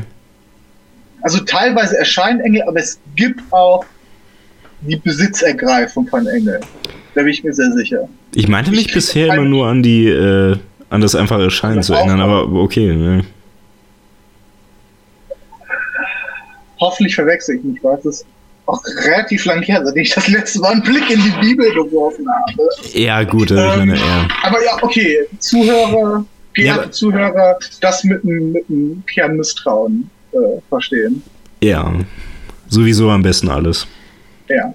Ja. Äh, ja, woran ich tatsächlich so im christlichen Sinne so als positive äh, Besessenheit jetzt zuerst gedacht hätte, das wäre quasi die Beseelung durch den Heiligen Geist irgendwie. Ich weiß aber nicht, ob es jemals so vorkam, dass der Heilige Geist irgendwie wirklich irgendwas übernommen hätte, weißt du? So in dem Sinne. Ich weiß nicht. Also es, es, es gibt immer so ein paar. Super klar, was jetzt Engel, was Gott und was Heiliger Geist ist, ne? Also es ist ja auch nicht so super klar zu unterscheiden. Jetzt nee, ich meine, ja, ja, ich meine, Gott und Heiliger Geist sind ja irgendwie schon dasselbe, ne? Irgendwie auch nicht. Wie du fragst. Was, ja, nee, aber ich meine, ich glaube, über diese, diese Dreieinigkeitssache, da sind sich die meisten schon, schon relativ ja. einig. Ähm, ja. Äh, aber äh, wie gesagt, das, also ich glaube, so wirklich Besitz ergriffen hat er nicht von Leuten. Also er ist immer nur irgendwie so in sie hineingefahren, hat ihnen irgendwas eingegeben oder so ein Scheiß, aber ähm, das ist was ja jetzt nicht so unterschiedlich ist von dem, zu dem, worüber wir reden, oder? Ja, nicht ganz, aber ich meine, wenn wir jetzt wirklich schon über dieses Grundthema Besessenheit reden, ne, dann ist es ja wirklich ja. schon, ähm, schon nicht einfach nur, ja, da sitzt irgendwie so ein Engel auf deiner Schulter und macht dir mal einen Vorschlag, sondern es ist wirklich ein Übernehmen des Körpers.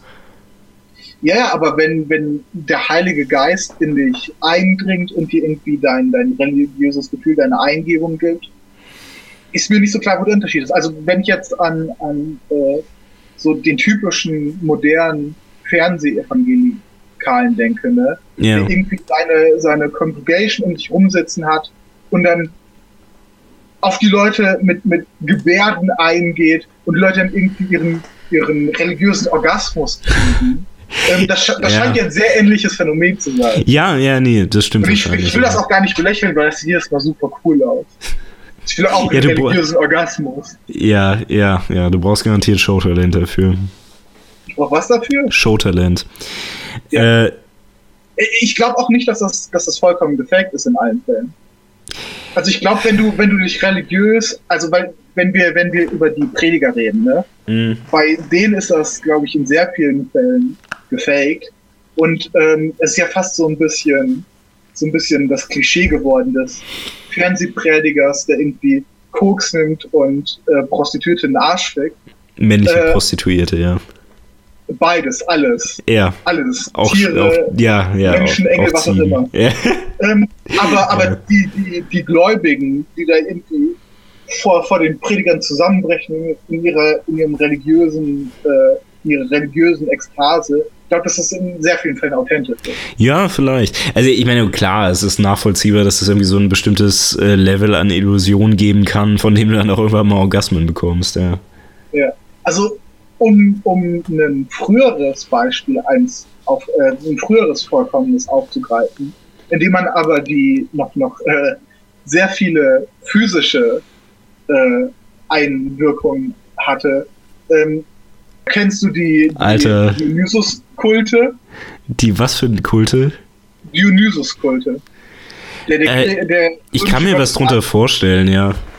die waren lange Zeit ein richtig großes Ding und ähm, haben, haben, ich glaube, es war ein Pilz neben Alkohol zu sich genommen. Ähm, also es gibt, es gibt auch unabhängig von den von den monotheistischen Religionen durchaus dieses, dieses, ähm, dieses sich irgendwie in Rage wie und ähnliche. Was anderes, was mir sofort äh, zu, was mir sofort einfällt, sind Derwische. Kennst du Derwische? Ah, es sind doch die, die tanzen, oder? Also so lange, Genau, bis, die sie in, bis sie in so einer Trance sind. Genau, vor allem, die, die, dass sich drehen. Mhm.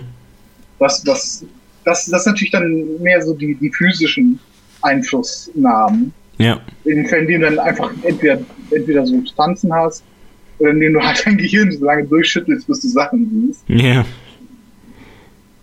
Ja, aber äh, da sind wir jetzt schon wieder ähm, so sehr tief im Thema Religion drin, ne? Also interessant, dass Ja. sich das immer so weit überschneidet.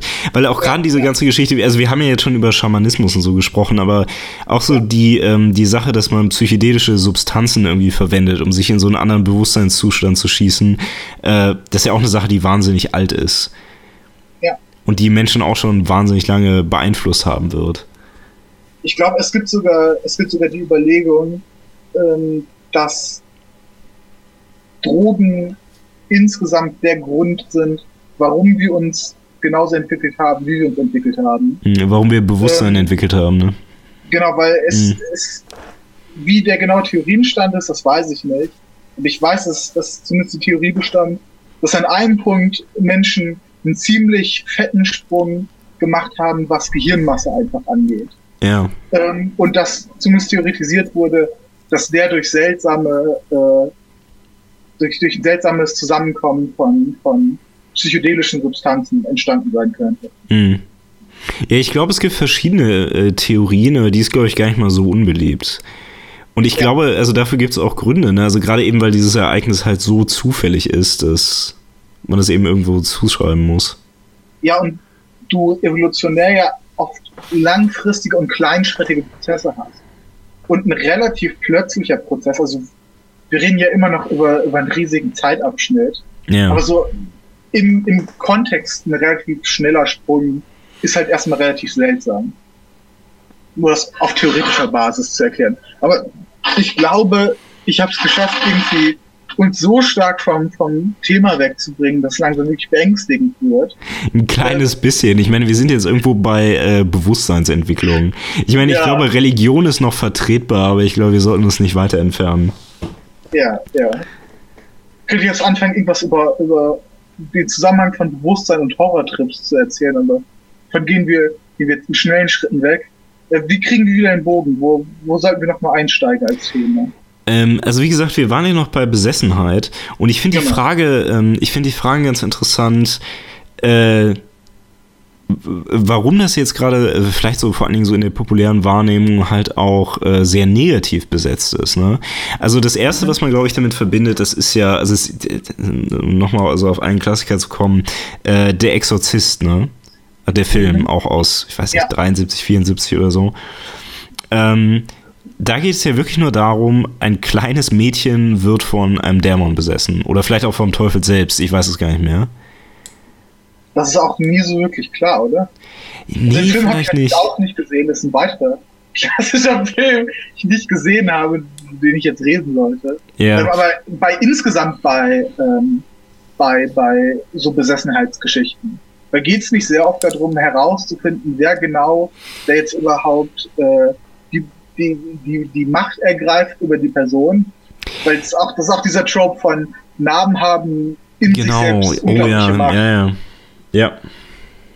Äh, das war allerdings in dem Film nicht ganz so. Also, ich weiß auch gar nicht mal, ob ich dir unbedingt empfehlen würde, ihn zu sehen, weil er ist halt, ähm, er ist kulturell halt schon irgendwie wichtig, aber ich muss sagen, Ja. ich fand ihn wirklich beängstigend. Es gibt viele Leute, die sagen, dass er ähm, es eigentlich überhaupt nicht ist, weil er in einigen Stellen halt so geoveracted ist, dass er eigentlich schon albern ist. Mhm. Äh, aber ich muss sagen, ich fand das, äh, fand das gar nicht größtenteils. Ich fand das, äh, ja, zum großen Teil schon ziemlich beängstigend. Ich, äh, das ist auch mal eine ganz interessante Frage, äh, warum überhaupt? Ähm, ich meine, klar, vielleicht ist es erstmal relativ offensichtlich, weil du hast dieses kleine Mädchen, ne, das auf einmal äh, aussieht wie mehr oder weniger eine Leiche und irgendwie äh, grünen Schleim kotzt und äh, naja, was macht sie sonst noch? Äh, War das eigentlich das, das über dem Rücken die Treppe runterlaufen will? War das eigentlich das erste kleine schwarzhaarige Mädchen? Ist das, ist das der Patient Zero der, der Infestion des, des Horrorgenres mit kleinen, dunkeläugigen Mädchen? Äh, ich glaube nicht, dass sie schwarzhaarig war. Also die, War gar nicht mal schwarzhaarig. nee, ich glaube der Trope, also ich glaube nicht, dass die Frau da einen großen Trope angefangen hat. Okay. Das war, es war einfach nur ein ganz normales kleines Mädchen. Also auch, auch nicht unheimlich ansonsten. Ja. Nee, auf jeden Fall, ähm, ja. Nee, äh, äh, aber vielleicht ist es bei ihr auch wirklich nur so diese, trotzdem nur dieses Kleinkinder-Ding, dass sie irgendwie beängstigend ist, weißt du? Weil man eben irgendwie so normalerweise diese Assoziation hätte, ja, Kinder müssen höchstens beschützt werden, aber sind nicht gefährlich. Ja, ja. Ja, interessant, dass wir da drauf kommen. Ähm, weil das, das, das hat mich jetzt auf dieses, auf dieses sehr seltsame Phänomen der, der satanistischen Panik in den 80ern gebracht. Ähm, in Amerika, wo unglaublich viele Leute plötzlich davon überzeugt waren, dass ihre Kinder von irgendwie Kindergärtnerinnen oder Erziehern äh, in satanistischen Ritualen sexuell missbraucht worden wären. War das verbreitet? Die Angst? Das war super verbreitet. Die Angst war super verbreitet. Und dafür sind relativ viele Leute im Knast gekommen, die nie irgendetwas getan haben. Okay. Das Ganze ist, das Ganze ist entstanden dadurch, dass irgendwie religiöse Therapeuten Kindern super heftige Suggestivfragen gestellt haben. Ja. Und die Kinder sind halt darauf eingegangen. Und in vielen Fällen waren die Kinder trotz ihres Alters zumindest auf so einem gewissen Level sexualisiert, in dem Sinne, dass sie, äh, dass sie, dass sie verstanden haben, dass da irgendwie sowas existiert Ja. und konnten dementsprechend dann auch relativ gut mitspielen oder haben sich selbst von so gewissen Sachen überzeugt, ähm, wofür dann echt viele Leute draufgegangen sind. Ja. Also so viel zu, äh, zu Kinder, Kinder sind vollkommen ungefährlich. Ähm, also Kinder sind überraschend sexualisiert anscheinend, zumindest in, äh, in gewissen Aspekten, Mhm. was man Kindern jetzt erstmal gar nicht zutrauen würde. Ja, ja. Aber auch nochmal ein ganz interessanter Punkt. Damit entfernen wir uns zwar so ein bisschen von der Besessenheit, aber Ja. gerade auch so die Angst vor Kindern ist ja durchaus eine, ähm, eine präsente Sache, ne? Ja. Ich hatte, oh, ich habe neulich ähm, einen Film gesehen, der sogar echt interessant war von, äh, von David Cronenberg, den ich ansonsten eher nicht so mega mag, weil die Prämissen von seinen Filmen immer gut sind, aber das Ende ist für mich immer sehr unterwältigend. Ähm, auf jeden Fall, der Film heißt äh, Die Brut. Sagt dir das was? Nein. äh, es geht darum, es ist eigentlich es ist mega weird, also schwer auseinanderzusetzen. Es geht darum, dass ähm, es ist so ein Ehepaar und die leben getrennt. Die Frau ist in der Psychiatrie, ne? Mhm. Und ihre Tochter ist halt bei dem Mann und äh, ich weiß nicht, ihr Leben geht irgendwie so hin, aber es ist alles so ein bisschen unglücklich, weil die Mutter weg ist und sie irgendwie so von dem Kind getrennt werden musste und so.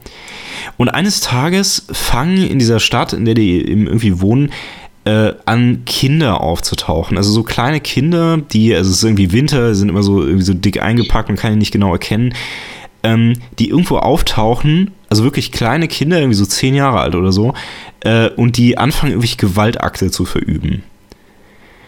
Also diese das kleinen Kinder, wie bitte?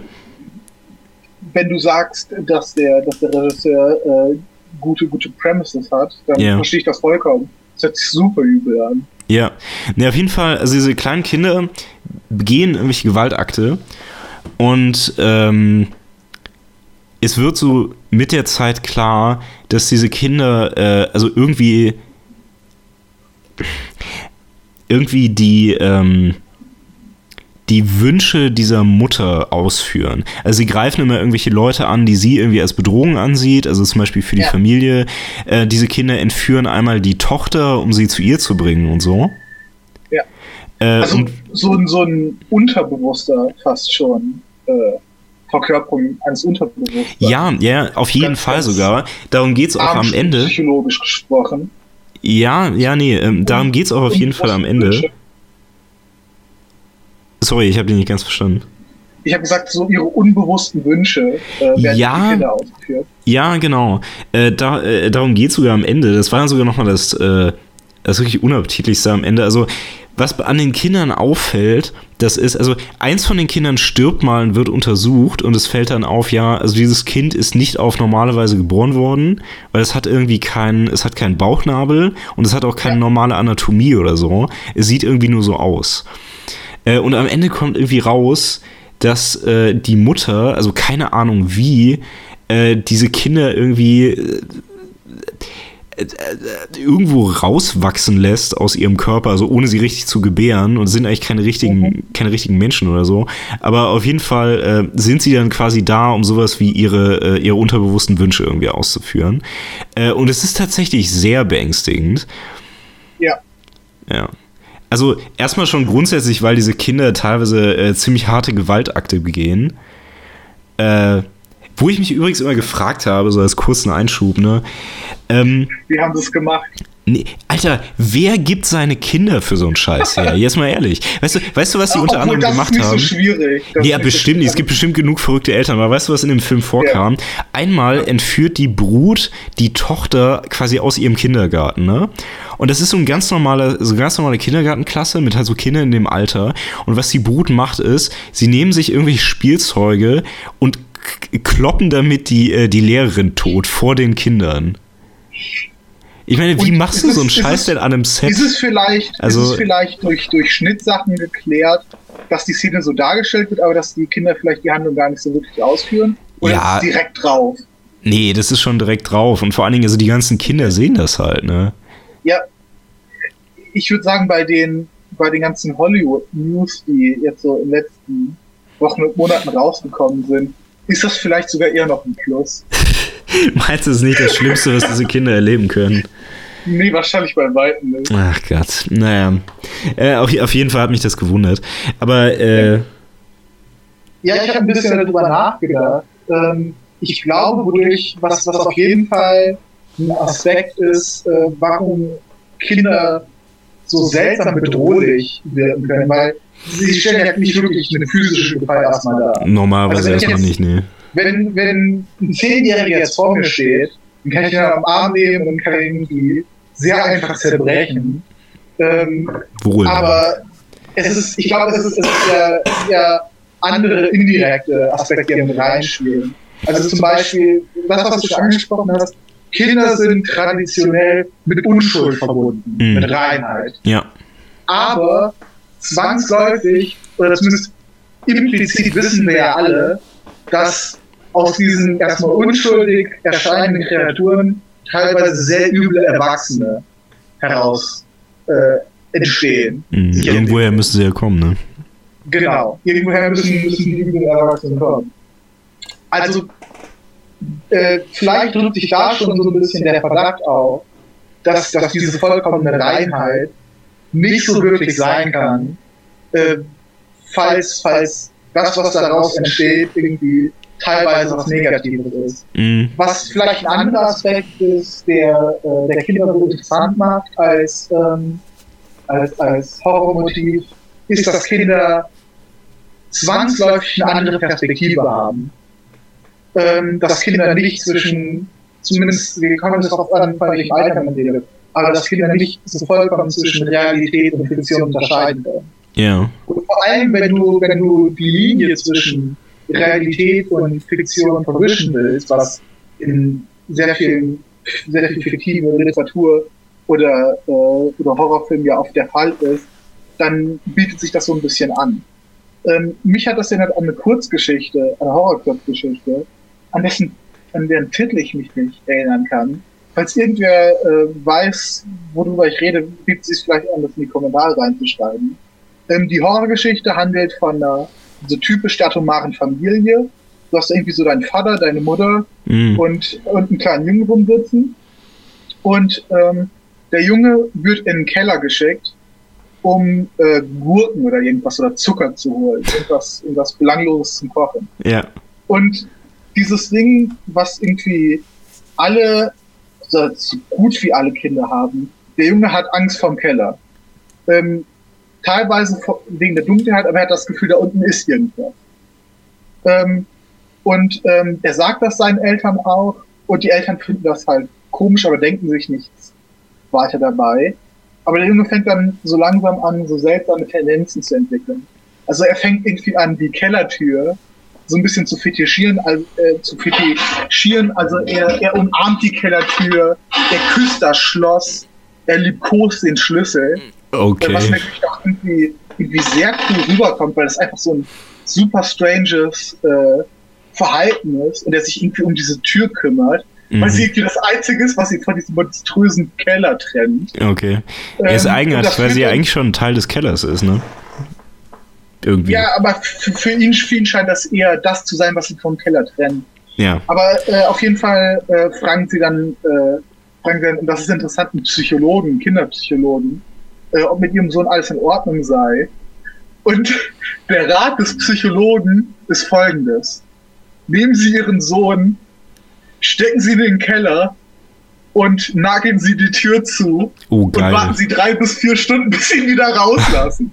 Warum zu nageln für drei oder vier Stunden? Damit er, damit er auf keinen Fall rauskommen kann. Okay. Weil, weil sie, sie wissen, der flippt aus, wenn sie das machen. Ja. Auf jeden Fall äh, dann, wird, dann wird halt beschrieben, dass der, äh, dass der Psychiater irgendwie so seinen Tag rumbringt und ihm auffällt, oh, vielleicht war die Maßnahme, die ich geschildert habe, nicht so super intelligent. Sollte bei der Familie mal vorbeigucken. Und dann kommt er bei der Familie an und äh, sie machen halt irgendwie die Tür auf und der Sohn ist halt tot. Und ähm, es, es wird irgendwie angenommen oder es wird, es wird halt impliziert, dass da unten doch irgendwas drin war, was irgendwie die, der Mensch, äh, der, der, der Erwachsenenverstand nicht mitkriegen kann. Aber weil es ein Kind ist, was nochmal andere Sinne hat, ähm, hat das Kind mitbekommen, dass da irgendwas im Haus falsch war. Mhm. Damit endet die Geschichte. Also dieser, dieser Wahrnehmungsunterschied einfach. Also teilweise, dass Kinder Sachen einfach sehen. Also es ist ja wortwörtlich eine andere Perspektive. Yeah. Kinder schauen einfach im Zweifel äh, zu Sachen hoch, die auf einer Ebene für Erwachsene sind. Aber teilweise sind die Sinne von Kindern wirklich anders. Äh, hier ist ein interessanter kleiner Fakt, den ich, äh, den ich, den ich durch die Germanistik mitbekommen habe.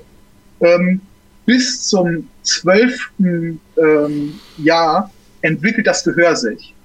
Und ähm, wenn du Kindern früh Englisch mit äh, beibringst, dann lernen die die Sachen nicht super schnell, nicht einfach nur, weil sie jung sind, sondern weil sich ihr Gehör wortwörtlich noch nicht daran angepasst hat. Hm. Das heißt, ähm, in, in bestimmten, ähm, was bestimmte Sachen angeht, was bestimmte Laute angeht, muss ich da erst äh, im Gehör weiter ausbilden. Das heißt, die Sinne sind wortwörtlich in mancher Hinsicht anders. Ja. Ähm, ja, es ist ja auf jeden Fall äh, ein aktiver Trope, ne? Also der auch ja. immer wieder verwendet wird. Also dass zum Beispiel Kinder auch, äh, auch eher Geister sehen. Oder genau. in manchen Fällen, dass sie sich mit Geistern eher anfreunden. Genau. Verbunden, äh, dieselben Sachen, bei, äh, die von der Trope aufgegriffen werden, sind meistens Hunde und Katzen oder ähnliches Getier. Hm. Kühe, falls es irgendwie auf einer Farm spielt. Kühe sind sensibel. Ja. Ich überlege gerade, ob Kühe unheimlich sein könnten, aber eigentlich nicht, oder? Doch. Doch. Ja, wobei, stimmt. Ich glaube, mich auch zu erinnern, ich habe öfters mal ähm, Kühe nachts gesehen, gerade wenn, also weißt du, so mit reflektierenden Augen und so. Ja, ja. Ja, okay, das ist wahrscheinlich schon unheimlich. Aber ich. Es gibt, es gibt dieses, ich weiß nicht, ob es war, aber das ist auch so ein Ding, was ich aus Filmen kenne. Das Kühe stehen ja, äh, schlafen ja im Stehen. Ja. Und dass du irgendwie nachts auf Weiden gehen kannst und Kühe umschubsen kannst, dann fallen die einfach um. Ja. aber ähm, warum ich denke, dass Kühe, oder wo drin reflektiert ist, dass Kühe nicht zwangsläufig Kühe, aber vor allem Stiere erschreckend sein können, ist diese, äh, dieses, dieses äh, diese Angst vor, vor Stierkulten, was dann, glaube ich, auch schon biblisch teilweise ist. Ja. Also das spezielle Ding, ich erinnere mich nicht mehr an den Namen. Ich glaube, das war nicht Baal, aber irgend so, es gibt das Beispiel in der Bibel von irgendeiner so Götzenanbetung. Äh, es gibt einen ägyptischen Bibel, Gott, der ein Stier ist, äh, das Hathor, glaube ich. Ich weiß nicht, ob es ägyptisch ja. war, auf jeden Fall. Ja, auf jeden Fall, ich meine, ist ja verbreitet, ne? Ja, aber auf jeden Fall, ja. ja klar, ist ein Symbol der Stärke und Vitalität. Und Potenz. Aber ja. worauf, genau, worauf ich hinaus wollte, ist, ähm, in dem speziellen, in dem speziellen biblischen Beispiel, an ich jetzt denke, haben sie irgendwie so einen metallischen Stiergötzen, aber da ist eine Öffnung im Stier und da können Leute reingepackt werden und dann werden, wird der Stier erhitzt und die Leute werden in diesem Götzen bei lebendigem Leib geröstet. Okay. Ich, ich weiß nicht, was es genau ist, aber ich bin mir ziemlich sicher, dass das auch äh, biblische Erzählung war. Ähm, Könnte gut sein, ja. Aber also ich glaube, ist auf jeden Fall ja. reflektiert, dass das erschreckend ist, dass, dass Kühe erschreckend sein können. Ja, gut, dass ich das eben gerade nur so aus Bullshit-Gründen gesagt habe, da haben wir doch noch ernsthaft drüber gesprochen. ja. Ja. Ja, aber das ist, vielleicht ist das ein interessanter Einstieg. Das ist was, worüber wir nicht viel geredet haben, von dem ich auch weniger Ahnung habe als von den anderen Sachen, von denen ich rede, von denen ich auch keine Ahnung habe. Ja. Ähm, inwiefern haben wir bestimmte Ängste einfach automatisch, inhärent? Und inwiefern werden wir irgendwie zu, zu Ängsten entweder sozialisiert oder äh, inwiefern sind Ängste erlernbar? Also es gibt so bestimmte Sachen, ähm, bei denen ich denke, bei denen das nicht der Fall ist, dass sie irgendwie erlernt sind. Also das Schlangending, über das wir geredet haben, ist ein Beispiel. Allgemein bei gefährlichen Tieren wahrscheinlich. Genau, die Angst vor kleinen, krabbelnden Insekten. Mhm. So, da haben eine ganze Menge Leute Angst vor. Ich ein bisschen weniger, aber ich glaube auch nur, weil ich teilweise mit, äh, mich um solche Tiere gekümmert habe. Ähm, das scheint auch so ein relativ universelles Ding zu sein. Ähm, aber teilweise ähm, scheint es mir bis zu einem gewissen, äh, gewissen Punkt durchaus sozialisiert zu sein. Vor allem, wenn wir irgendwie über Symbolik reden. Also wir haben ja schon äh, eingeht am Anfang irgendwie die Angst oder die, die Thematisierung von Toten in Horror oder insgesamt in, in, in Schreckliteratur besprochen. Ja. So das Symbol des Totenkopfes ist ja nicht zwangsläufig mit nur negativ konnotiert, aber es ja, hat insges ist insgesamt oft ein, ein Schreckensbild. Ähm, und ich glaube, dass das wahrscheinlich eher was Sozialisiertes oder, oder Erlerntes ist. Ja, müsste es, wenn dann ja sein, aber das ist ja nichts, was man irgendwie ja. natürlicherweise so sieht. Ja. ja. Gute Frage. Also ich meine, ähm, grundsätzlich würde ich fast sagen, dass man äh, so gut wie jede Angst erstmal erlernen kann wenn das entsprechende Trauma halt passiert. Also ich meine, ich, ich wüsste jetzt nicht, Meinst du, es gibt irgendwas, wo man nicht die Angst zu erlernen kann? Ähm, nee. Also die typischen Beispiele, die mir jetzt einfallen, ähm, es ist ein bisschen schwierig zu unterscheiden, ob es wirklich Angst und Abscheu ist oder einfach nur eine andere Negativreaktion. Aber ich glaube, man kann, äh, man kann ganz, ganz gut sagen, dass das Horror und Angst ist. Das sind die klassischen Beispiele für, ähm, für, na komm, wie heißt, ähm, wenn man, wenn man ein Verhalten antrainiert. Konditionierung. Ja. Ähm, die klassischen Beispiele für Konditionierung. Also, dass man irgendwie, und den, ähm, den, den Versuch gab es, glaube ich, wirklich. Man nimmt irgendwie ein Baby und ähm, nimmt die Hand des Babys und streicht irgendwie über, einen, ähm, über ein flauschiges Kaninchen drüber, was das eigentlich normalerweise positiv konnotiert ist. Mhm. Ähm, und dann gibt man dem Kind einen leichten Schock. Und das machst du jeden Tag für irgendwie drei, vier Wochen. Und dann lässt das Kind irgendwie aufwachsen. Und als Erwachsener wird, das, wird, wird die Person Angst vor Kaninchen oder insgesamt vor weißen, flauschigen Sachen haben. Also ich glaube, das ist einfach auf alles, alles anwendbar, wenn du den Stimu Stimulus nur äh, entsprechend setzt. Ja, garantiert. Und wahrscheinlich ist es halt besonders wahr für diese, äh, für diese ganze Totengeschichte, wie wir schon ja. meinten, weil das halt gerade so ein, ist in gewisser Weise so eine Hygienesache auch einfach. Ja, Und das, das wird größtenteils antrainiert sein. Das ist wahrscheinlich so ein Punkt, wo die beiden Sachen sich auch so ein bisschen treffen. Mhm. Ähm, wo, das, das nicht mehr so wirklich vollkommen entschlüsselbar ist, was jetzt einfach äh, vererbt ist und was, was, äh, was erlernt ist. Ja. Weil die beiden Prozesse so lange nebenher, äh, nebenbei gelaufen sind. Hm. Weil in dem, ähm, in dem Schlangenbeispiel, über, dem wir, über das wir geredet haben, wenn wir jetzt irgendwie fiktiv annehmen, okay, da war jetzt irgendwann ein äh, entwicklungshistorischer Einschub, da hatten Leute noch nicht anerzogen eine Negativreaktion auf Schlangen. Ne? Diese Negativreaktion, die wir heute haben, die wird sich ja wahrscheinlich durch ein immer wieder wiederholtes Lernen entwickelt haben, was dann irgendwann sich so stark ankumuliert hat, dass es dann irgendwie sich vererbt hat. Vermutlich, ja. Vielleicht sind wir halt auch schon äh, mit Toten halt jetzt gerade auf einem ähnlichen Weg. Ja, das denke ich auch. Hm. Also ansonsten wird es halt wenig Sinn machen, dass, weil dann, können, dann kann man wieder dieses Ding bringen von, okay, wir gucken äh, einfach in verschiedene Kulturen rein, die keinen direkten Kontakt miteinander haben, finden wir hier diese äh, entsprechenden Sachen negativ konnotiert.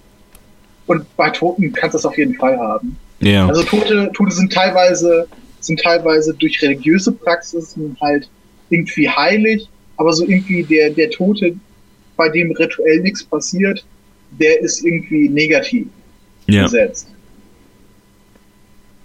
Man könnte allerdings vielleicht wirklich sagen, dass das, also wenn wir nochmal so anthropologisch reden, ein neueres Problem ist, weil solange die Menschen noch umhergezogen sind, konnte man ja Tote im Prinzip auch fliegen lassen, ne? Ja. Weil was hat's denn gemacht? Und erst aber dann später, als man irgendwo an einem Ort geblieben ist, da musste man sie halt irgendwann mal verbuddeln. Obwohl hier interessanterweise ja gesagt werden muss, dass Menschen schon relativ früh das nicht gemacht haben, obwohl sie immer noch umgezogen sind. Das weiß ich gar nicht. Müssen wir noch rausfinden also wir finden auf jeden jetzt vielleicht nicht in der frühesten äh, Menschheitsgeschichte, aber wir haben auf jeden Fall Grabmäler ähm, von Nomaden, die woanders hingezogen sind hm. und die trotzdem Grabmäler angelegt haben. Ja. Und jetzt nicht irgendwie, nicht irgendwie besonders, äh, besonders äh, ausgebaut, aber auf jeden Fall einen Aufwand betrieben haben, um Löcher auszuheben, da Leute zu bestatten. Ja, nee, ich meine, letztendlich macht es Sinn, dass man äh, Tote nicht einfach so liegen lassen will. Ja. Aber äh, ich meine, ist verständlich, was ich meine, oder? Ja. Äh, dass ja. es für die nicht, äh, noch nicht so den großen Stellenwert haben konnte. Klar.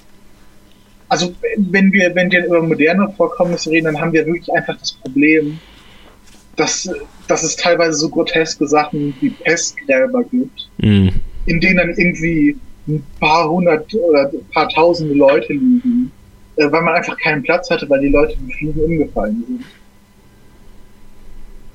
Zu Pestgräbern fällt mir auch fällt noch so ein interessantes Ding an. Es gab anscheinend ähm, teilweise die Praxis bei Pesttoten, dass man den Nagel durch die Stirn getrieben hat, um die Pest in den Leuten drin festzuhalten.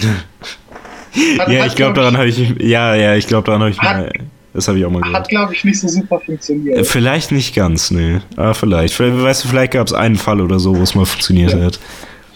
Aber das Pestbeispiel äh, ist vielleicht ein gutes, gutes Beispiel. Äh, also das, das führt mich jetzt in eine Assoziation zu was, äh, was zum vorigen passt.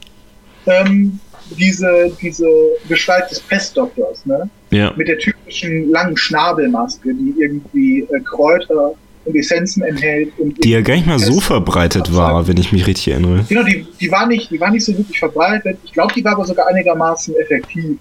Ja. Aber auf jeden Fall, so die Pestdoktoren an sich sind die auf jeden Fall keine negativen Gestalten. Das sind irgendwie Leute, die, die ihr Leben riskiert haben, um irgendwie entweder die Verbreitung der Pest aufzuhalten oder halt Leuten, die die Pest schon hatten, irgendwie noch zu helfen. Mhm. Aber nur durch die Assoziation mit der Pest, mit Krankheit, mit Tod, ist das so ein, äh, so ein negativ besetztes Ding geworden.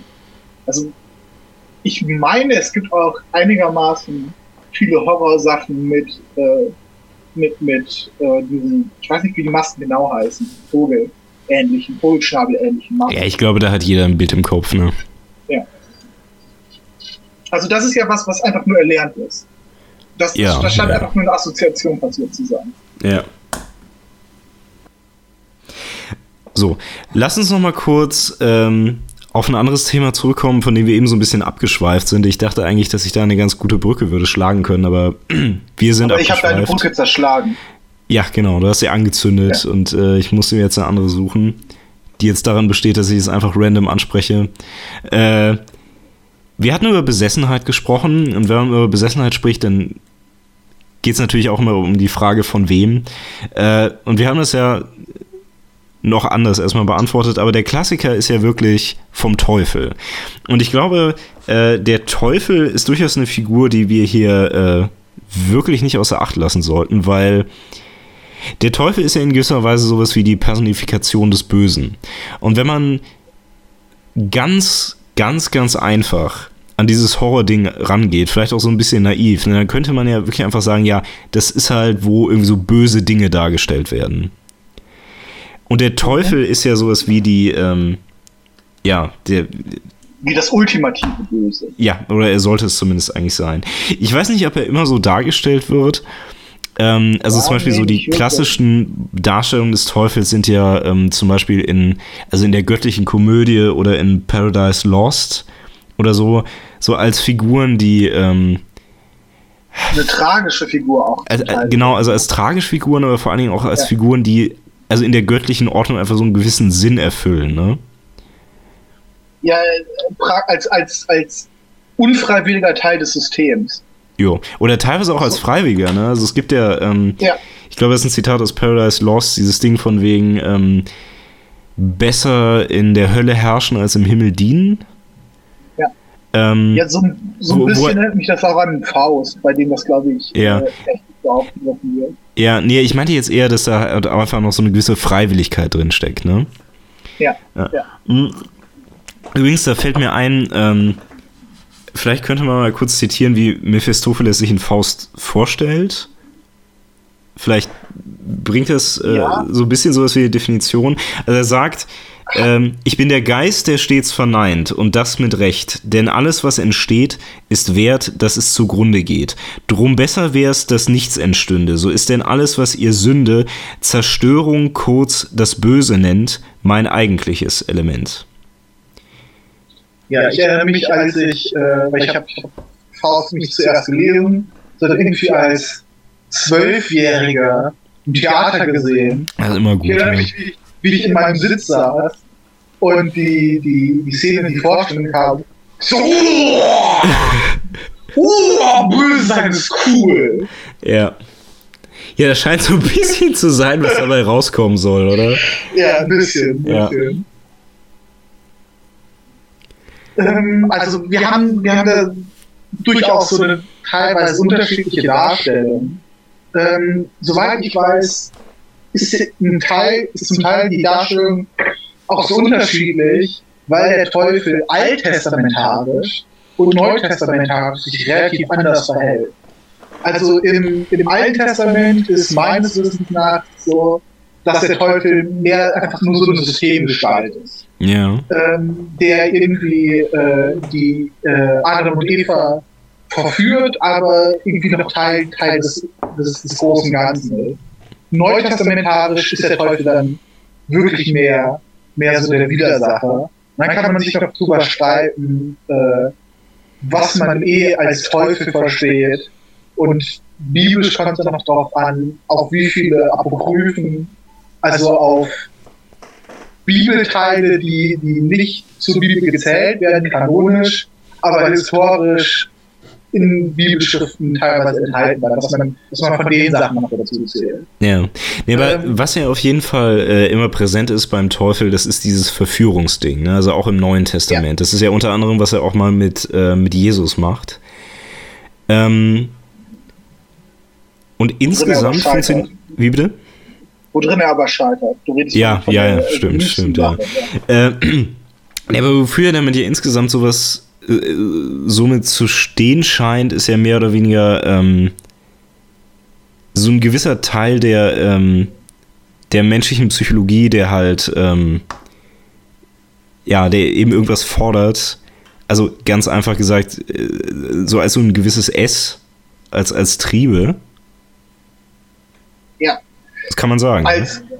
als, als das, was versucht, sich gegen die Impulskontrolle durchzusetzen. Ja. Was teilweise super trivial ist. Ja, aber ich weiß nicht, also er ist halt wirklich einfach nur sowas wie die grundsätzliche Verkörperung davon, ne? Äh, was meinst du? Meinst du als, als Figur? Meinst du rein physisch? Weil rein physisch in Teufelsdarstellung ist das, glaube ich, oft, äh, oft sehr stark der, ähm, der Fall. Nee, ja, ja, ja, aber ich meine als Figur, ja, ja. Auch insgesamt. Ja, du, hast, du hast ja insgesamt, also Gott und Engel darf man sich nicht so großartig vorstellen, aber beim Teufel darf man kreativ sein. Mhm. Ähm, und es gibt, angefangen von Hieronymus Bosch, über ganz viele andere hinweg, äh, auch vor allem in der Literatur dann super unterschiedliche Teufelsdarstellungen, in denen unterschiedliche Teufel, die für unterschiedliche stehen, auch super unterschiedlich aussehen. Mhm. Also dass irgendwie dein, dein, äh, dein Teufel der Trunksucht der dann irgendwie eine rote Nase und einen fetten Bauch hat und dann irgendwie dein, äh, dein, dein Teufel der Lust, der irgendwie einen riesigen Hoden hat, den er mit einer Schubkarre rumkarren muss. Ja, ja, wenn ich mich richtig erinnere, ist ja auch die äh, Dämonendarstellung dann häufig ähnlich, ne? Also ähnlich kreativ. Und auch äh, teufelsähnlich. Ich erinnere mich an diese ganzen, an diese ganzen Stiche von, äh, von Doré, also zur göttlichen Komödie wo das ja häufig so war. weiß ich leider nicht, auf was ich beziehe, das müssen wir vielleicht nochmal irgendwann schicken. Ja. Ähm, aber hier, hier fängt auch langsam so ein bisschen bei mir die Probleme an, weil wir haben hier sehr viel Terminologie, die durcheinander geht und die austauscht benutzt wird. Gibt es einen Unterschied zwischen Teufel und Dämonen?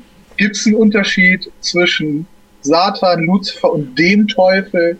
das ist zwangsläufig nicht alles so super klar.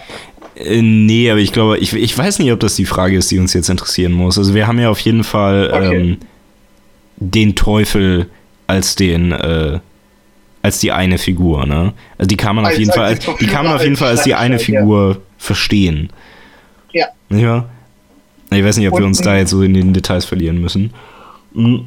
Ja, ich, ich denke, du hast recht, weil alle, alle kleineren oder unterschiedlichen Figuren kann man ja auch einfach nur als unterschiedliche Aspekte des, der, der gleichen Figur im Grunde verstehen. Ja. Als unterschiedliche Auswüchse des gleichen Problems. Ja, ich denke, denke das ist akzeptabel. Ja. Ähm, ja, aber versuchen wir noch mal kurz so der, äh, der Bedeutung so nachzukommen. Also ich hatte dieses, äh, also dieses Triebe-Ding, das ist ja auch relativ offensichtlich eigentlich, aber gibt es abgesehen davon ja. noch was? Ähm, ich, ich glaube, äh, nicht wirklich, aber ich glaube, die, die Konsequenz, ähm, die, sich, die sich daraus ergibt, ist, ist mehr, worum es sich dreht. Also es mag vielleicht nicht, ein, nicht direkt zwangsläufig ein Problem sein, wenn du in bestimmten Sachen sündigst. Ähm, aber der Gedanke ist, dass, äh, dass sich daraus insgesamt Konsequenzen ergeben. Und dass wenn du, wenn du einmal sündigst, dass in der Konsequenz es sehr einfach ist, dass du wieder sündigen wirst. Ja. Dass es das leichter macht, dass du damit praktisch eine Tür aufmachst, die nicht mehr schließen kannst. Aber als, als so Gestalt äh, der, der, des Horror-Genres überlege ich jetzt. Ähm, ähm, wie ich bereits sagte, also ich glaube, man kann äh, zum Beispiel der göttlichen Komödie zumindest teilweise so Horror-Tendenzen nachweisen. Und da ist er natürlich eine aktive Figur. Ja. Äh, abgesehen davon. Also. Ich meine, der Teufel ist natürlich häufig äh, so eine Figur, die, also der hinter gewissen Dingen steht. Ne? Also vor allen Dingen dann hinter den ja. Dämonen, die ja dann äh, in der Regel so, so seine Diener irgendwo auftauchen. Ähm, ja, oft, oft ist, also das Interessante am, am Teufel ist ja, dass er, äh, dass er als Figur zwangsläufig mächtig sein muss als Gegenspieler. Ähm, also irgendwie den, den, den kraftlosen, impotenten Teufel zu haben, äh, macht einfach vom Figurenaufbau nicht so wirklich Sinn. Ne? Ja, es macht auch keinen Sinn, dass das irgendwie sowas, also zumindest sowas ähnliches wie der Gegenspieler Gottes wäre.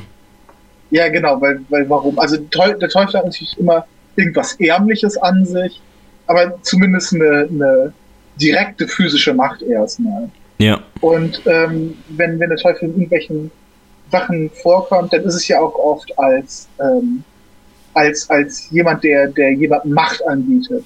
Als jemanden, der jemandem das, äh, das Potenzial anbietet, äh, seine eigenen Wünsche im Gegensatz zu den Wünschen zu anderen durchzusetzen. Mhm.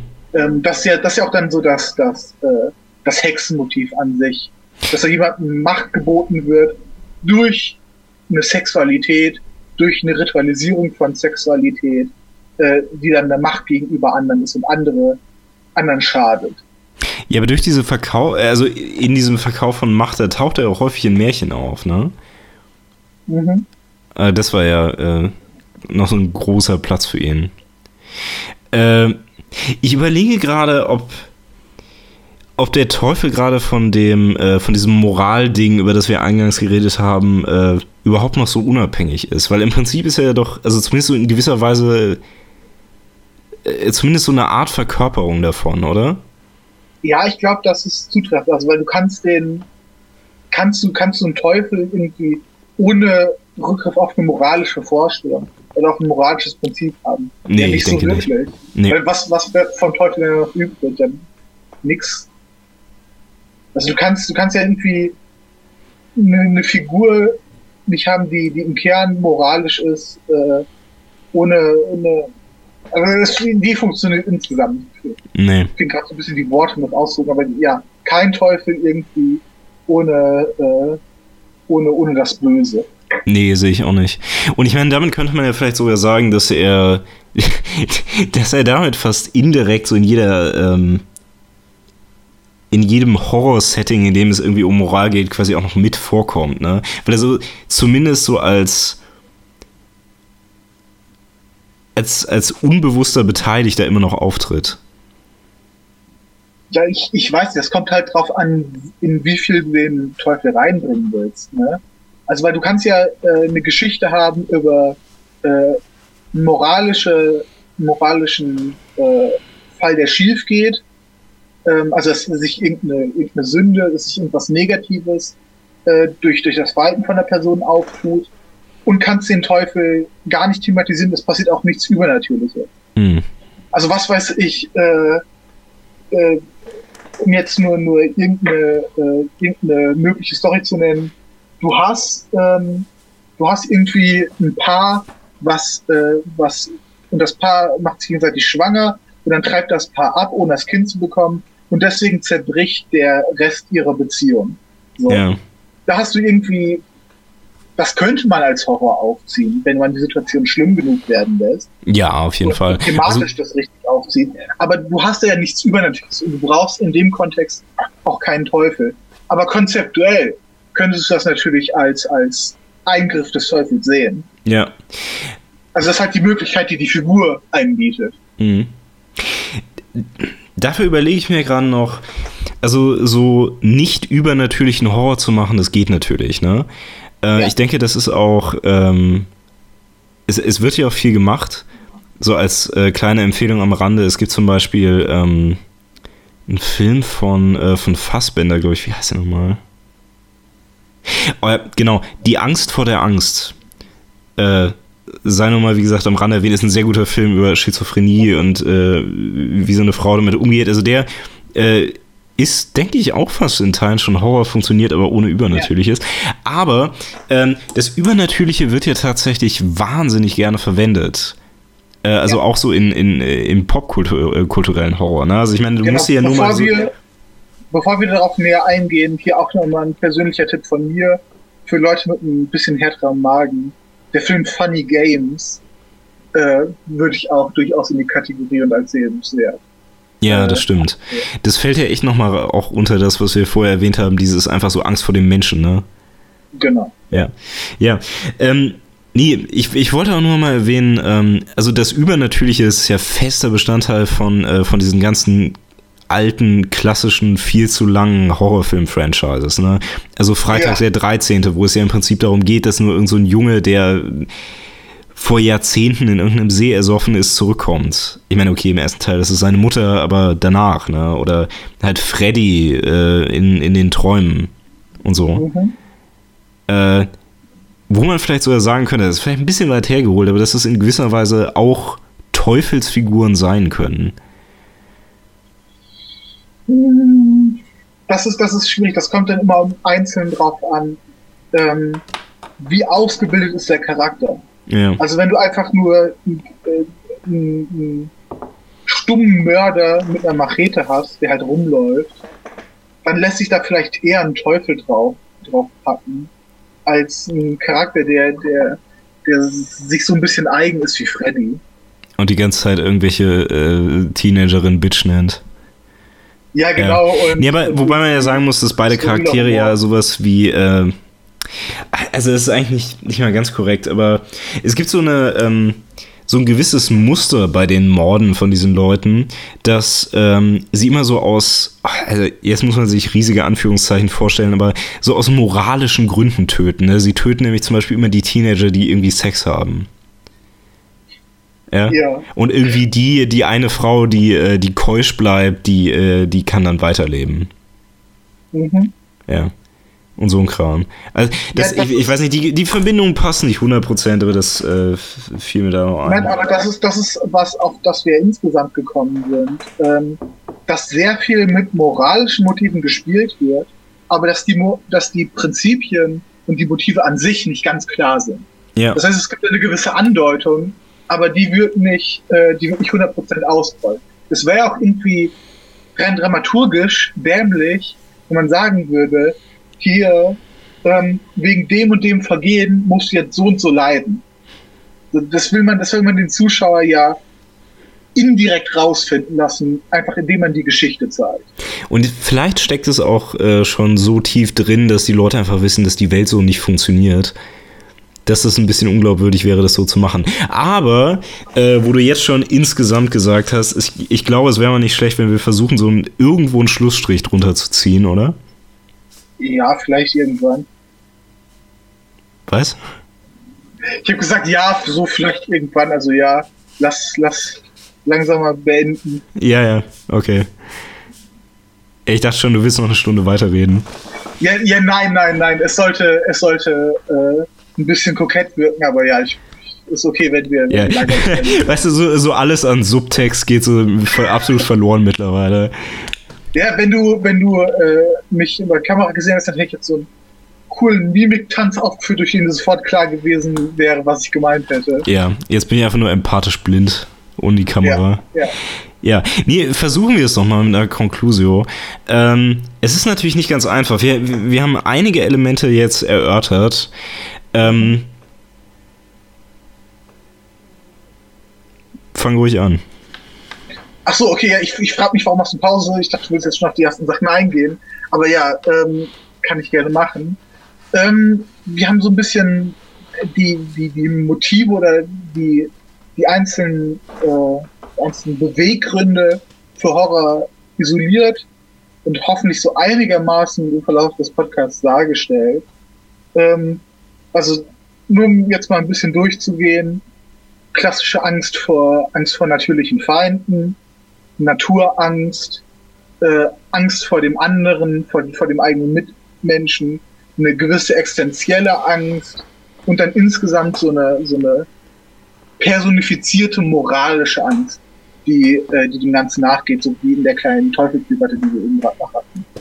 Ähm, all die Sachen findet man eigentlich so, in so gut wie, wie jedem, jedem Vorkommnis von Horror, würde ich sagen, zumindest in einer gewissen Mischform. Äh, ohne die ist Horror irgendwie so halbwegs schwer vorstellbar, denke ich. Mhm. Äh, weil, wir, weil wir irgendwie an so ganz bestimmten Primern, würde ich fast sagen, äh, interessiert sind, wenn es um Horror geht. Ja. Ich schätze, ähm, die Grenzen sind wirklich sehr eng, ne? Weil wir hatten es ja auch in Teilen schon festgestellt, aber ich glaube, man braucht nicht sehr weit gehen und man ist sofort in der Tragödie. Oder man ist ja. sofort in etwas, was man wirklich eher Thriller nennen würde. Ja, ja. Also die, die Abgrenzung vom Thriller ist vielleicht noch ein bisschen einfacher als die von der Tragödie, weil ich glaube, was den Thriller vom Horror unterscheidet, ist einfach ähm, die, die erhöhte Handlungsfähigkeit. Ähm, der, der Protagonisten mhm. oder der, äh, der, der Handelnden im Film. Also im Horrorfilm, wenn das Monster dich jagt, dann kannst du vielleicht weglaufen, aber du kannst nicht wirklich viel machen. Wenn das Monster dich im Thriller jagt, dann läufst du vielleicht eine Zeit lang weg, aber irgendwann ziehst du eine Shotgun und schießt dem Ding zumindest ein, zwei Mal in den Magen. Yeah. Und hast du, hast du irgendwie deine, deinen, deinen Handlungsspielraum und bist nicht so vollkommen hilflos wie im Horror. Ja, das macht die Abgrenzung zur Tragödie, also ich meine, das ist korrekt, denke ich, macht die Abgrenzung ja. zur Tragödie natürlich wirklich nicht einfacher, weil nee. da geht es ja natürlich auch wirklich darum, dass, ähm, dass du auch nicht wirklich was tun kannst. Ne? Aber ich glaube, ähm, der Unterschied da ist wirklich, dass im Horror kannst du, ähm, also vielleicht nicht ganz immer, aber du kannst sehen, was dich verfolgt, weißt du? Also du kannst das Problem quasi, äh, quasi erkennen. Das ist ja in der Tragödie ganz oft nicht so, also dass der Held äh, teilweise auch gar nicht erkennen kann, was denn da letztendlich zu seinem Untergang führt. Vielleicht ist das äh, ähm, so ich, das ich glaub, Ding, dass, glaub, das, dass der. Das, was, ja? Ich glaube, das, was du gesagt hast, ist, ist so ein. Müsstest du ein bisschen klarer machen, weil wir haben ja bisher darüber geredet, dass du im Horrorfilm dieses, dieses Element des äh, des, des Unbekannten, des Nicht-Sehbaren hast, wo du eben gerade nicht klar definieren kannst, was genau dich verfolgt. Ja, aber du hast halt immer ja. das, was dich verfolgt. Ja, ja, auf jeden also, Fall. Aber das. Eine gewisse Klar Klarheit in dem Fall. Ja, nee, aber äh, das ist ja noch ein sehr deutlicher Unterschied, weil es gibt ja, ja, ja. es gibt ja einen Unterschied, äh, wenn du weißt, ja, okay, irgendwas verfolgt mich, aber ich weiß nicht genau was als wenn du nicht weißt, okay, irgendwas zerstört gerade mein Leben, aber ich habe absolut keine Ahnung, welcher von den tausend Faktoren. Also das Gefühl ist ja ein völlig anderes. Ne? Vor allen Dingen das Gefühl von dem verfolgt werden, das ist ja in gewisser Weise ein viel, äh, ein viel konkreteres, ein viel direkteres. Mhm. Und vielleicht ist das, was den, äh, das, das, was den Horror so wirklich auszeichnet. Also, dass du, ähm, dass so ein Gefühl vermittelt wird von einer ganz, äh, von einer ganz bestimmten Angst, die in gewisser Weise auch jeder kennt und die in gewisser Weise auch einfach sehr, sehr simpel ist. Also auch sehr simpel nachzuvollziehen. Ich denke, äh, wenn du dich auf, auf so einen Großteil äh, auf das beziehst, was man, was man Horror nennt, dann ist das wahrscheinlich sehr gut anwendbar. Aber ich denke, dass es da einige sehr krasse Ausreißer gibt, äh, bei denen es bei dann nicht so klar wird. Bei denen aber auch die, die Schnittmenge zwischen Horror und Tragödie wahrscheinlich wesentlich höher Wahrscheinlich, ja. Aber ey, widersprich mir jetzt nicht, wenn wir hier kurz vor Ende sind. Nee, aber ich würde vielleicht, ich würde vielleicht eine, eine, Gegenthese aufbauen, anstatt dir einfach nur zu widersprechen. Ja, bitte. Ähm, ich, ich glaube, die, die Position, in die der, der Nutzer des Mediums hineinversetzt werden soll, ist eine andere. Ähm, also der Effekt, der erwirkt werden soll. Ähm, beim, bei, bei der Tragödie ist das vielleicht, äh, vielleicht Traurigkeit, vielleicht ein gewisses Mitleiden. Aber der Unterschied zum Horror ist ja sehr stark, weil da geht's ja wirklich um eine, sowas wie eine aktive Panik. Ja.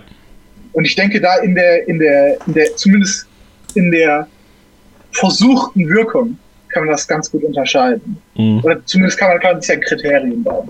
Ja. Ähm, also das, das Beispiel, was ich da bringen würde, ist so ein bisschen Titanic. Die, äh, also ich denke jetzt an diese, an diese relativ neue Verfilmung, wer An den James, an den James Cameron Kit- Titanic.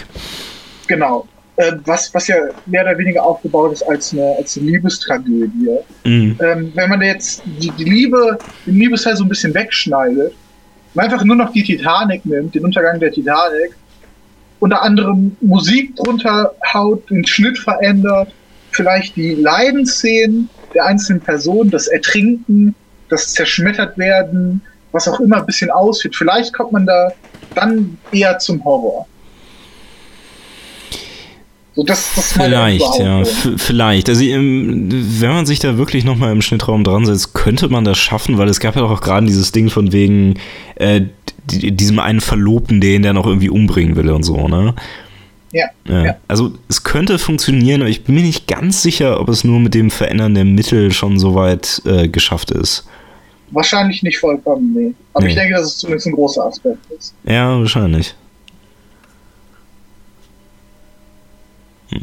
Okay, ähm, hast du noch dem was hinzuzufügen? Ich glaube eigentlich nicht.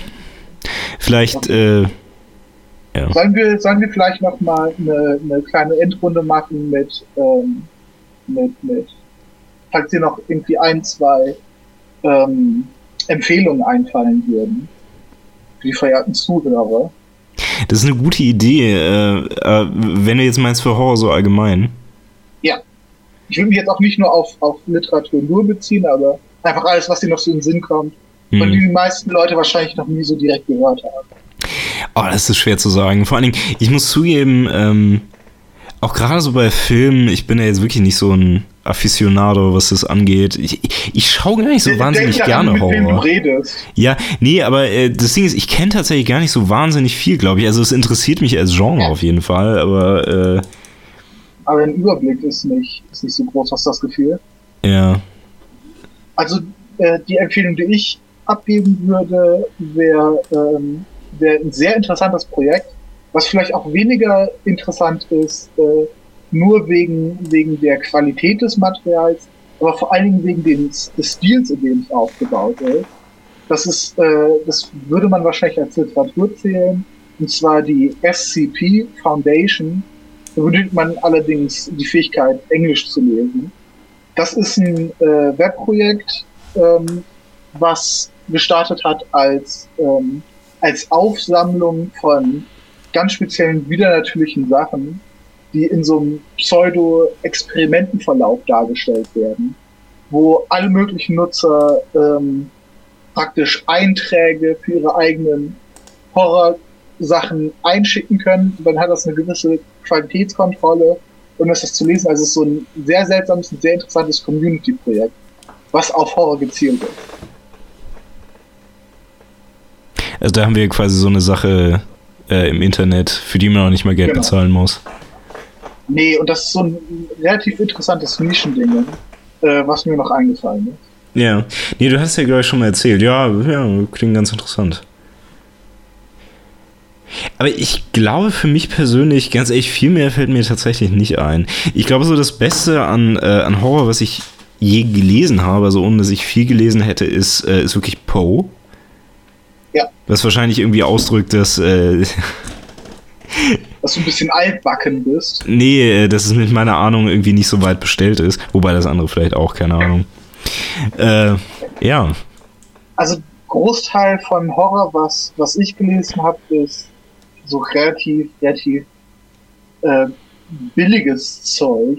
Lovecraft, Brian Lumley ähm, und andere so billige kontemporäre Sachen. Hm. Ähm, vielleicht so ein paar Ausreißer, die man jetzt vielleicht noch nicht so nicht direkt wirklich als, als Horror verstehen würde, aber ja.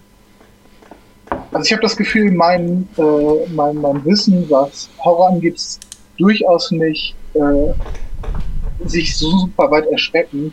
Vor allem, wenn man dran denken muss, dass das ein Genre, was schon vielleicht nicht genau in der Form existiert, wie es ist, aber was sich sehr weit zurückverfolgen lässt in, äh, in, in noch ganz anderen Medien. Ja, ja, garantiert. Also ich meine, es ist ja auch tatsächlich eine Sache, die man also garantiert in jedem Medium verwenden kann. Ja. Ja, ja. ja. Okay, das war's. Äh, ja, ich, ich denke hoffe, schon, ne? Ich denke schon, ich also gerade mit. Dem verehrten Zuhörer hat sich das Anhören der Pilotepisode des ersten Snobcasts gut gefallen. Ja, das hoffe ich auch mal. Ich glaube, mit, äh, mit so ein paar Empfehlungen ist das dann ganz ordentlich abgeschlossen. Ich hoffe, wir sind zwischendurch nicht zu sehr abgedriftet. Ähm, Meinungen zu dem Format, äh, Themenvorschläge sind natürlich immer ganz gerne willkommen. Äh, wir haben uns Meinungen, ein bisschen, wenn sie positiv sind. Ja, natürlich, sonst werden die sofort gelöscht von mir. Ähm, ja, äh, zeitlich sind wir ja ein bisschen drüber hinausgeschossen. Wir wollten das hier ursprünglich mal zu Halloween machen was wir so ein klein wenig verpasst haben. Ja, also auch äh, gerade jetzt zum Aufnahmedatum, aber denkt euch das, oder ihr habt euch das jetzt hoffentlich, hoffentlich gedacht, so als Spooky-Erweiterung zu Halloween. Ja. ja. nur, nur um es nochmal noch irgendwie zu thematisieren, äh, das ist vollkommen meine Schuld, weil ich so unglaublich, unglaublich viele, unglaublich verschiedene technische Probleme aufgetürmt haben. Ja, äh, das müssen wir nicht thematisieren, glaube ich. Doch, es ist meine Schuld. Okay. Du musst dafür leiden. Ja, sag dreimal mehr Culpa und klopf dir auf die Brust und dann sei dir verziehen. Mehr Culpa, nein, ich, ich habe irgendwo einen Gürtel. Ah, mehr Culpa, mehr Culpa. Uh. Alter. Das, das Allein schon wegen der Andeutung können wir das Video jetzt wieder nicht monetarisieren. Der, der Selbstgeißlung. Ja, genau. Äh, ja, gut. Äh, damit, äh, mit dem, äh, Akt der Selbstgeißelung, den ihr gerade noch gehört habt, schließen wir ab. Und äh, ja, ich wünsche noch einen schönen Abend oder was auch immer. Und wir verbleiben hier der Snobcast. Macht's gut.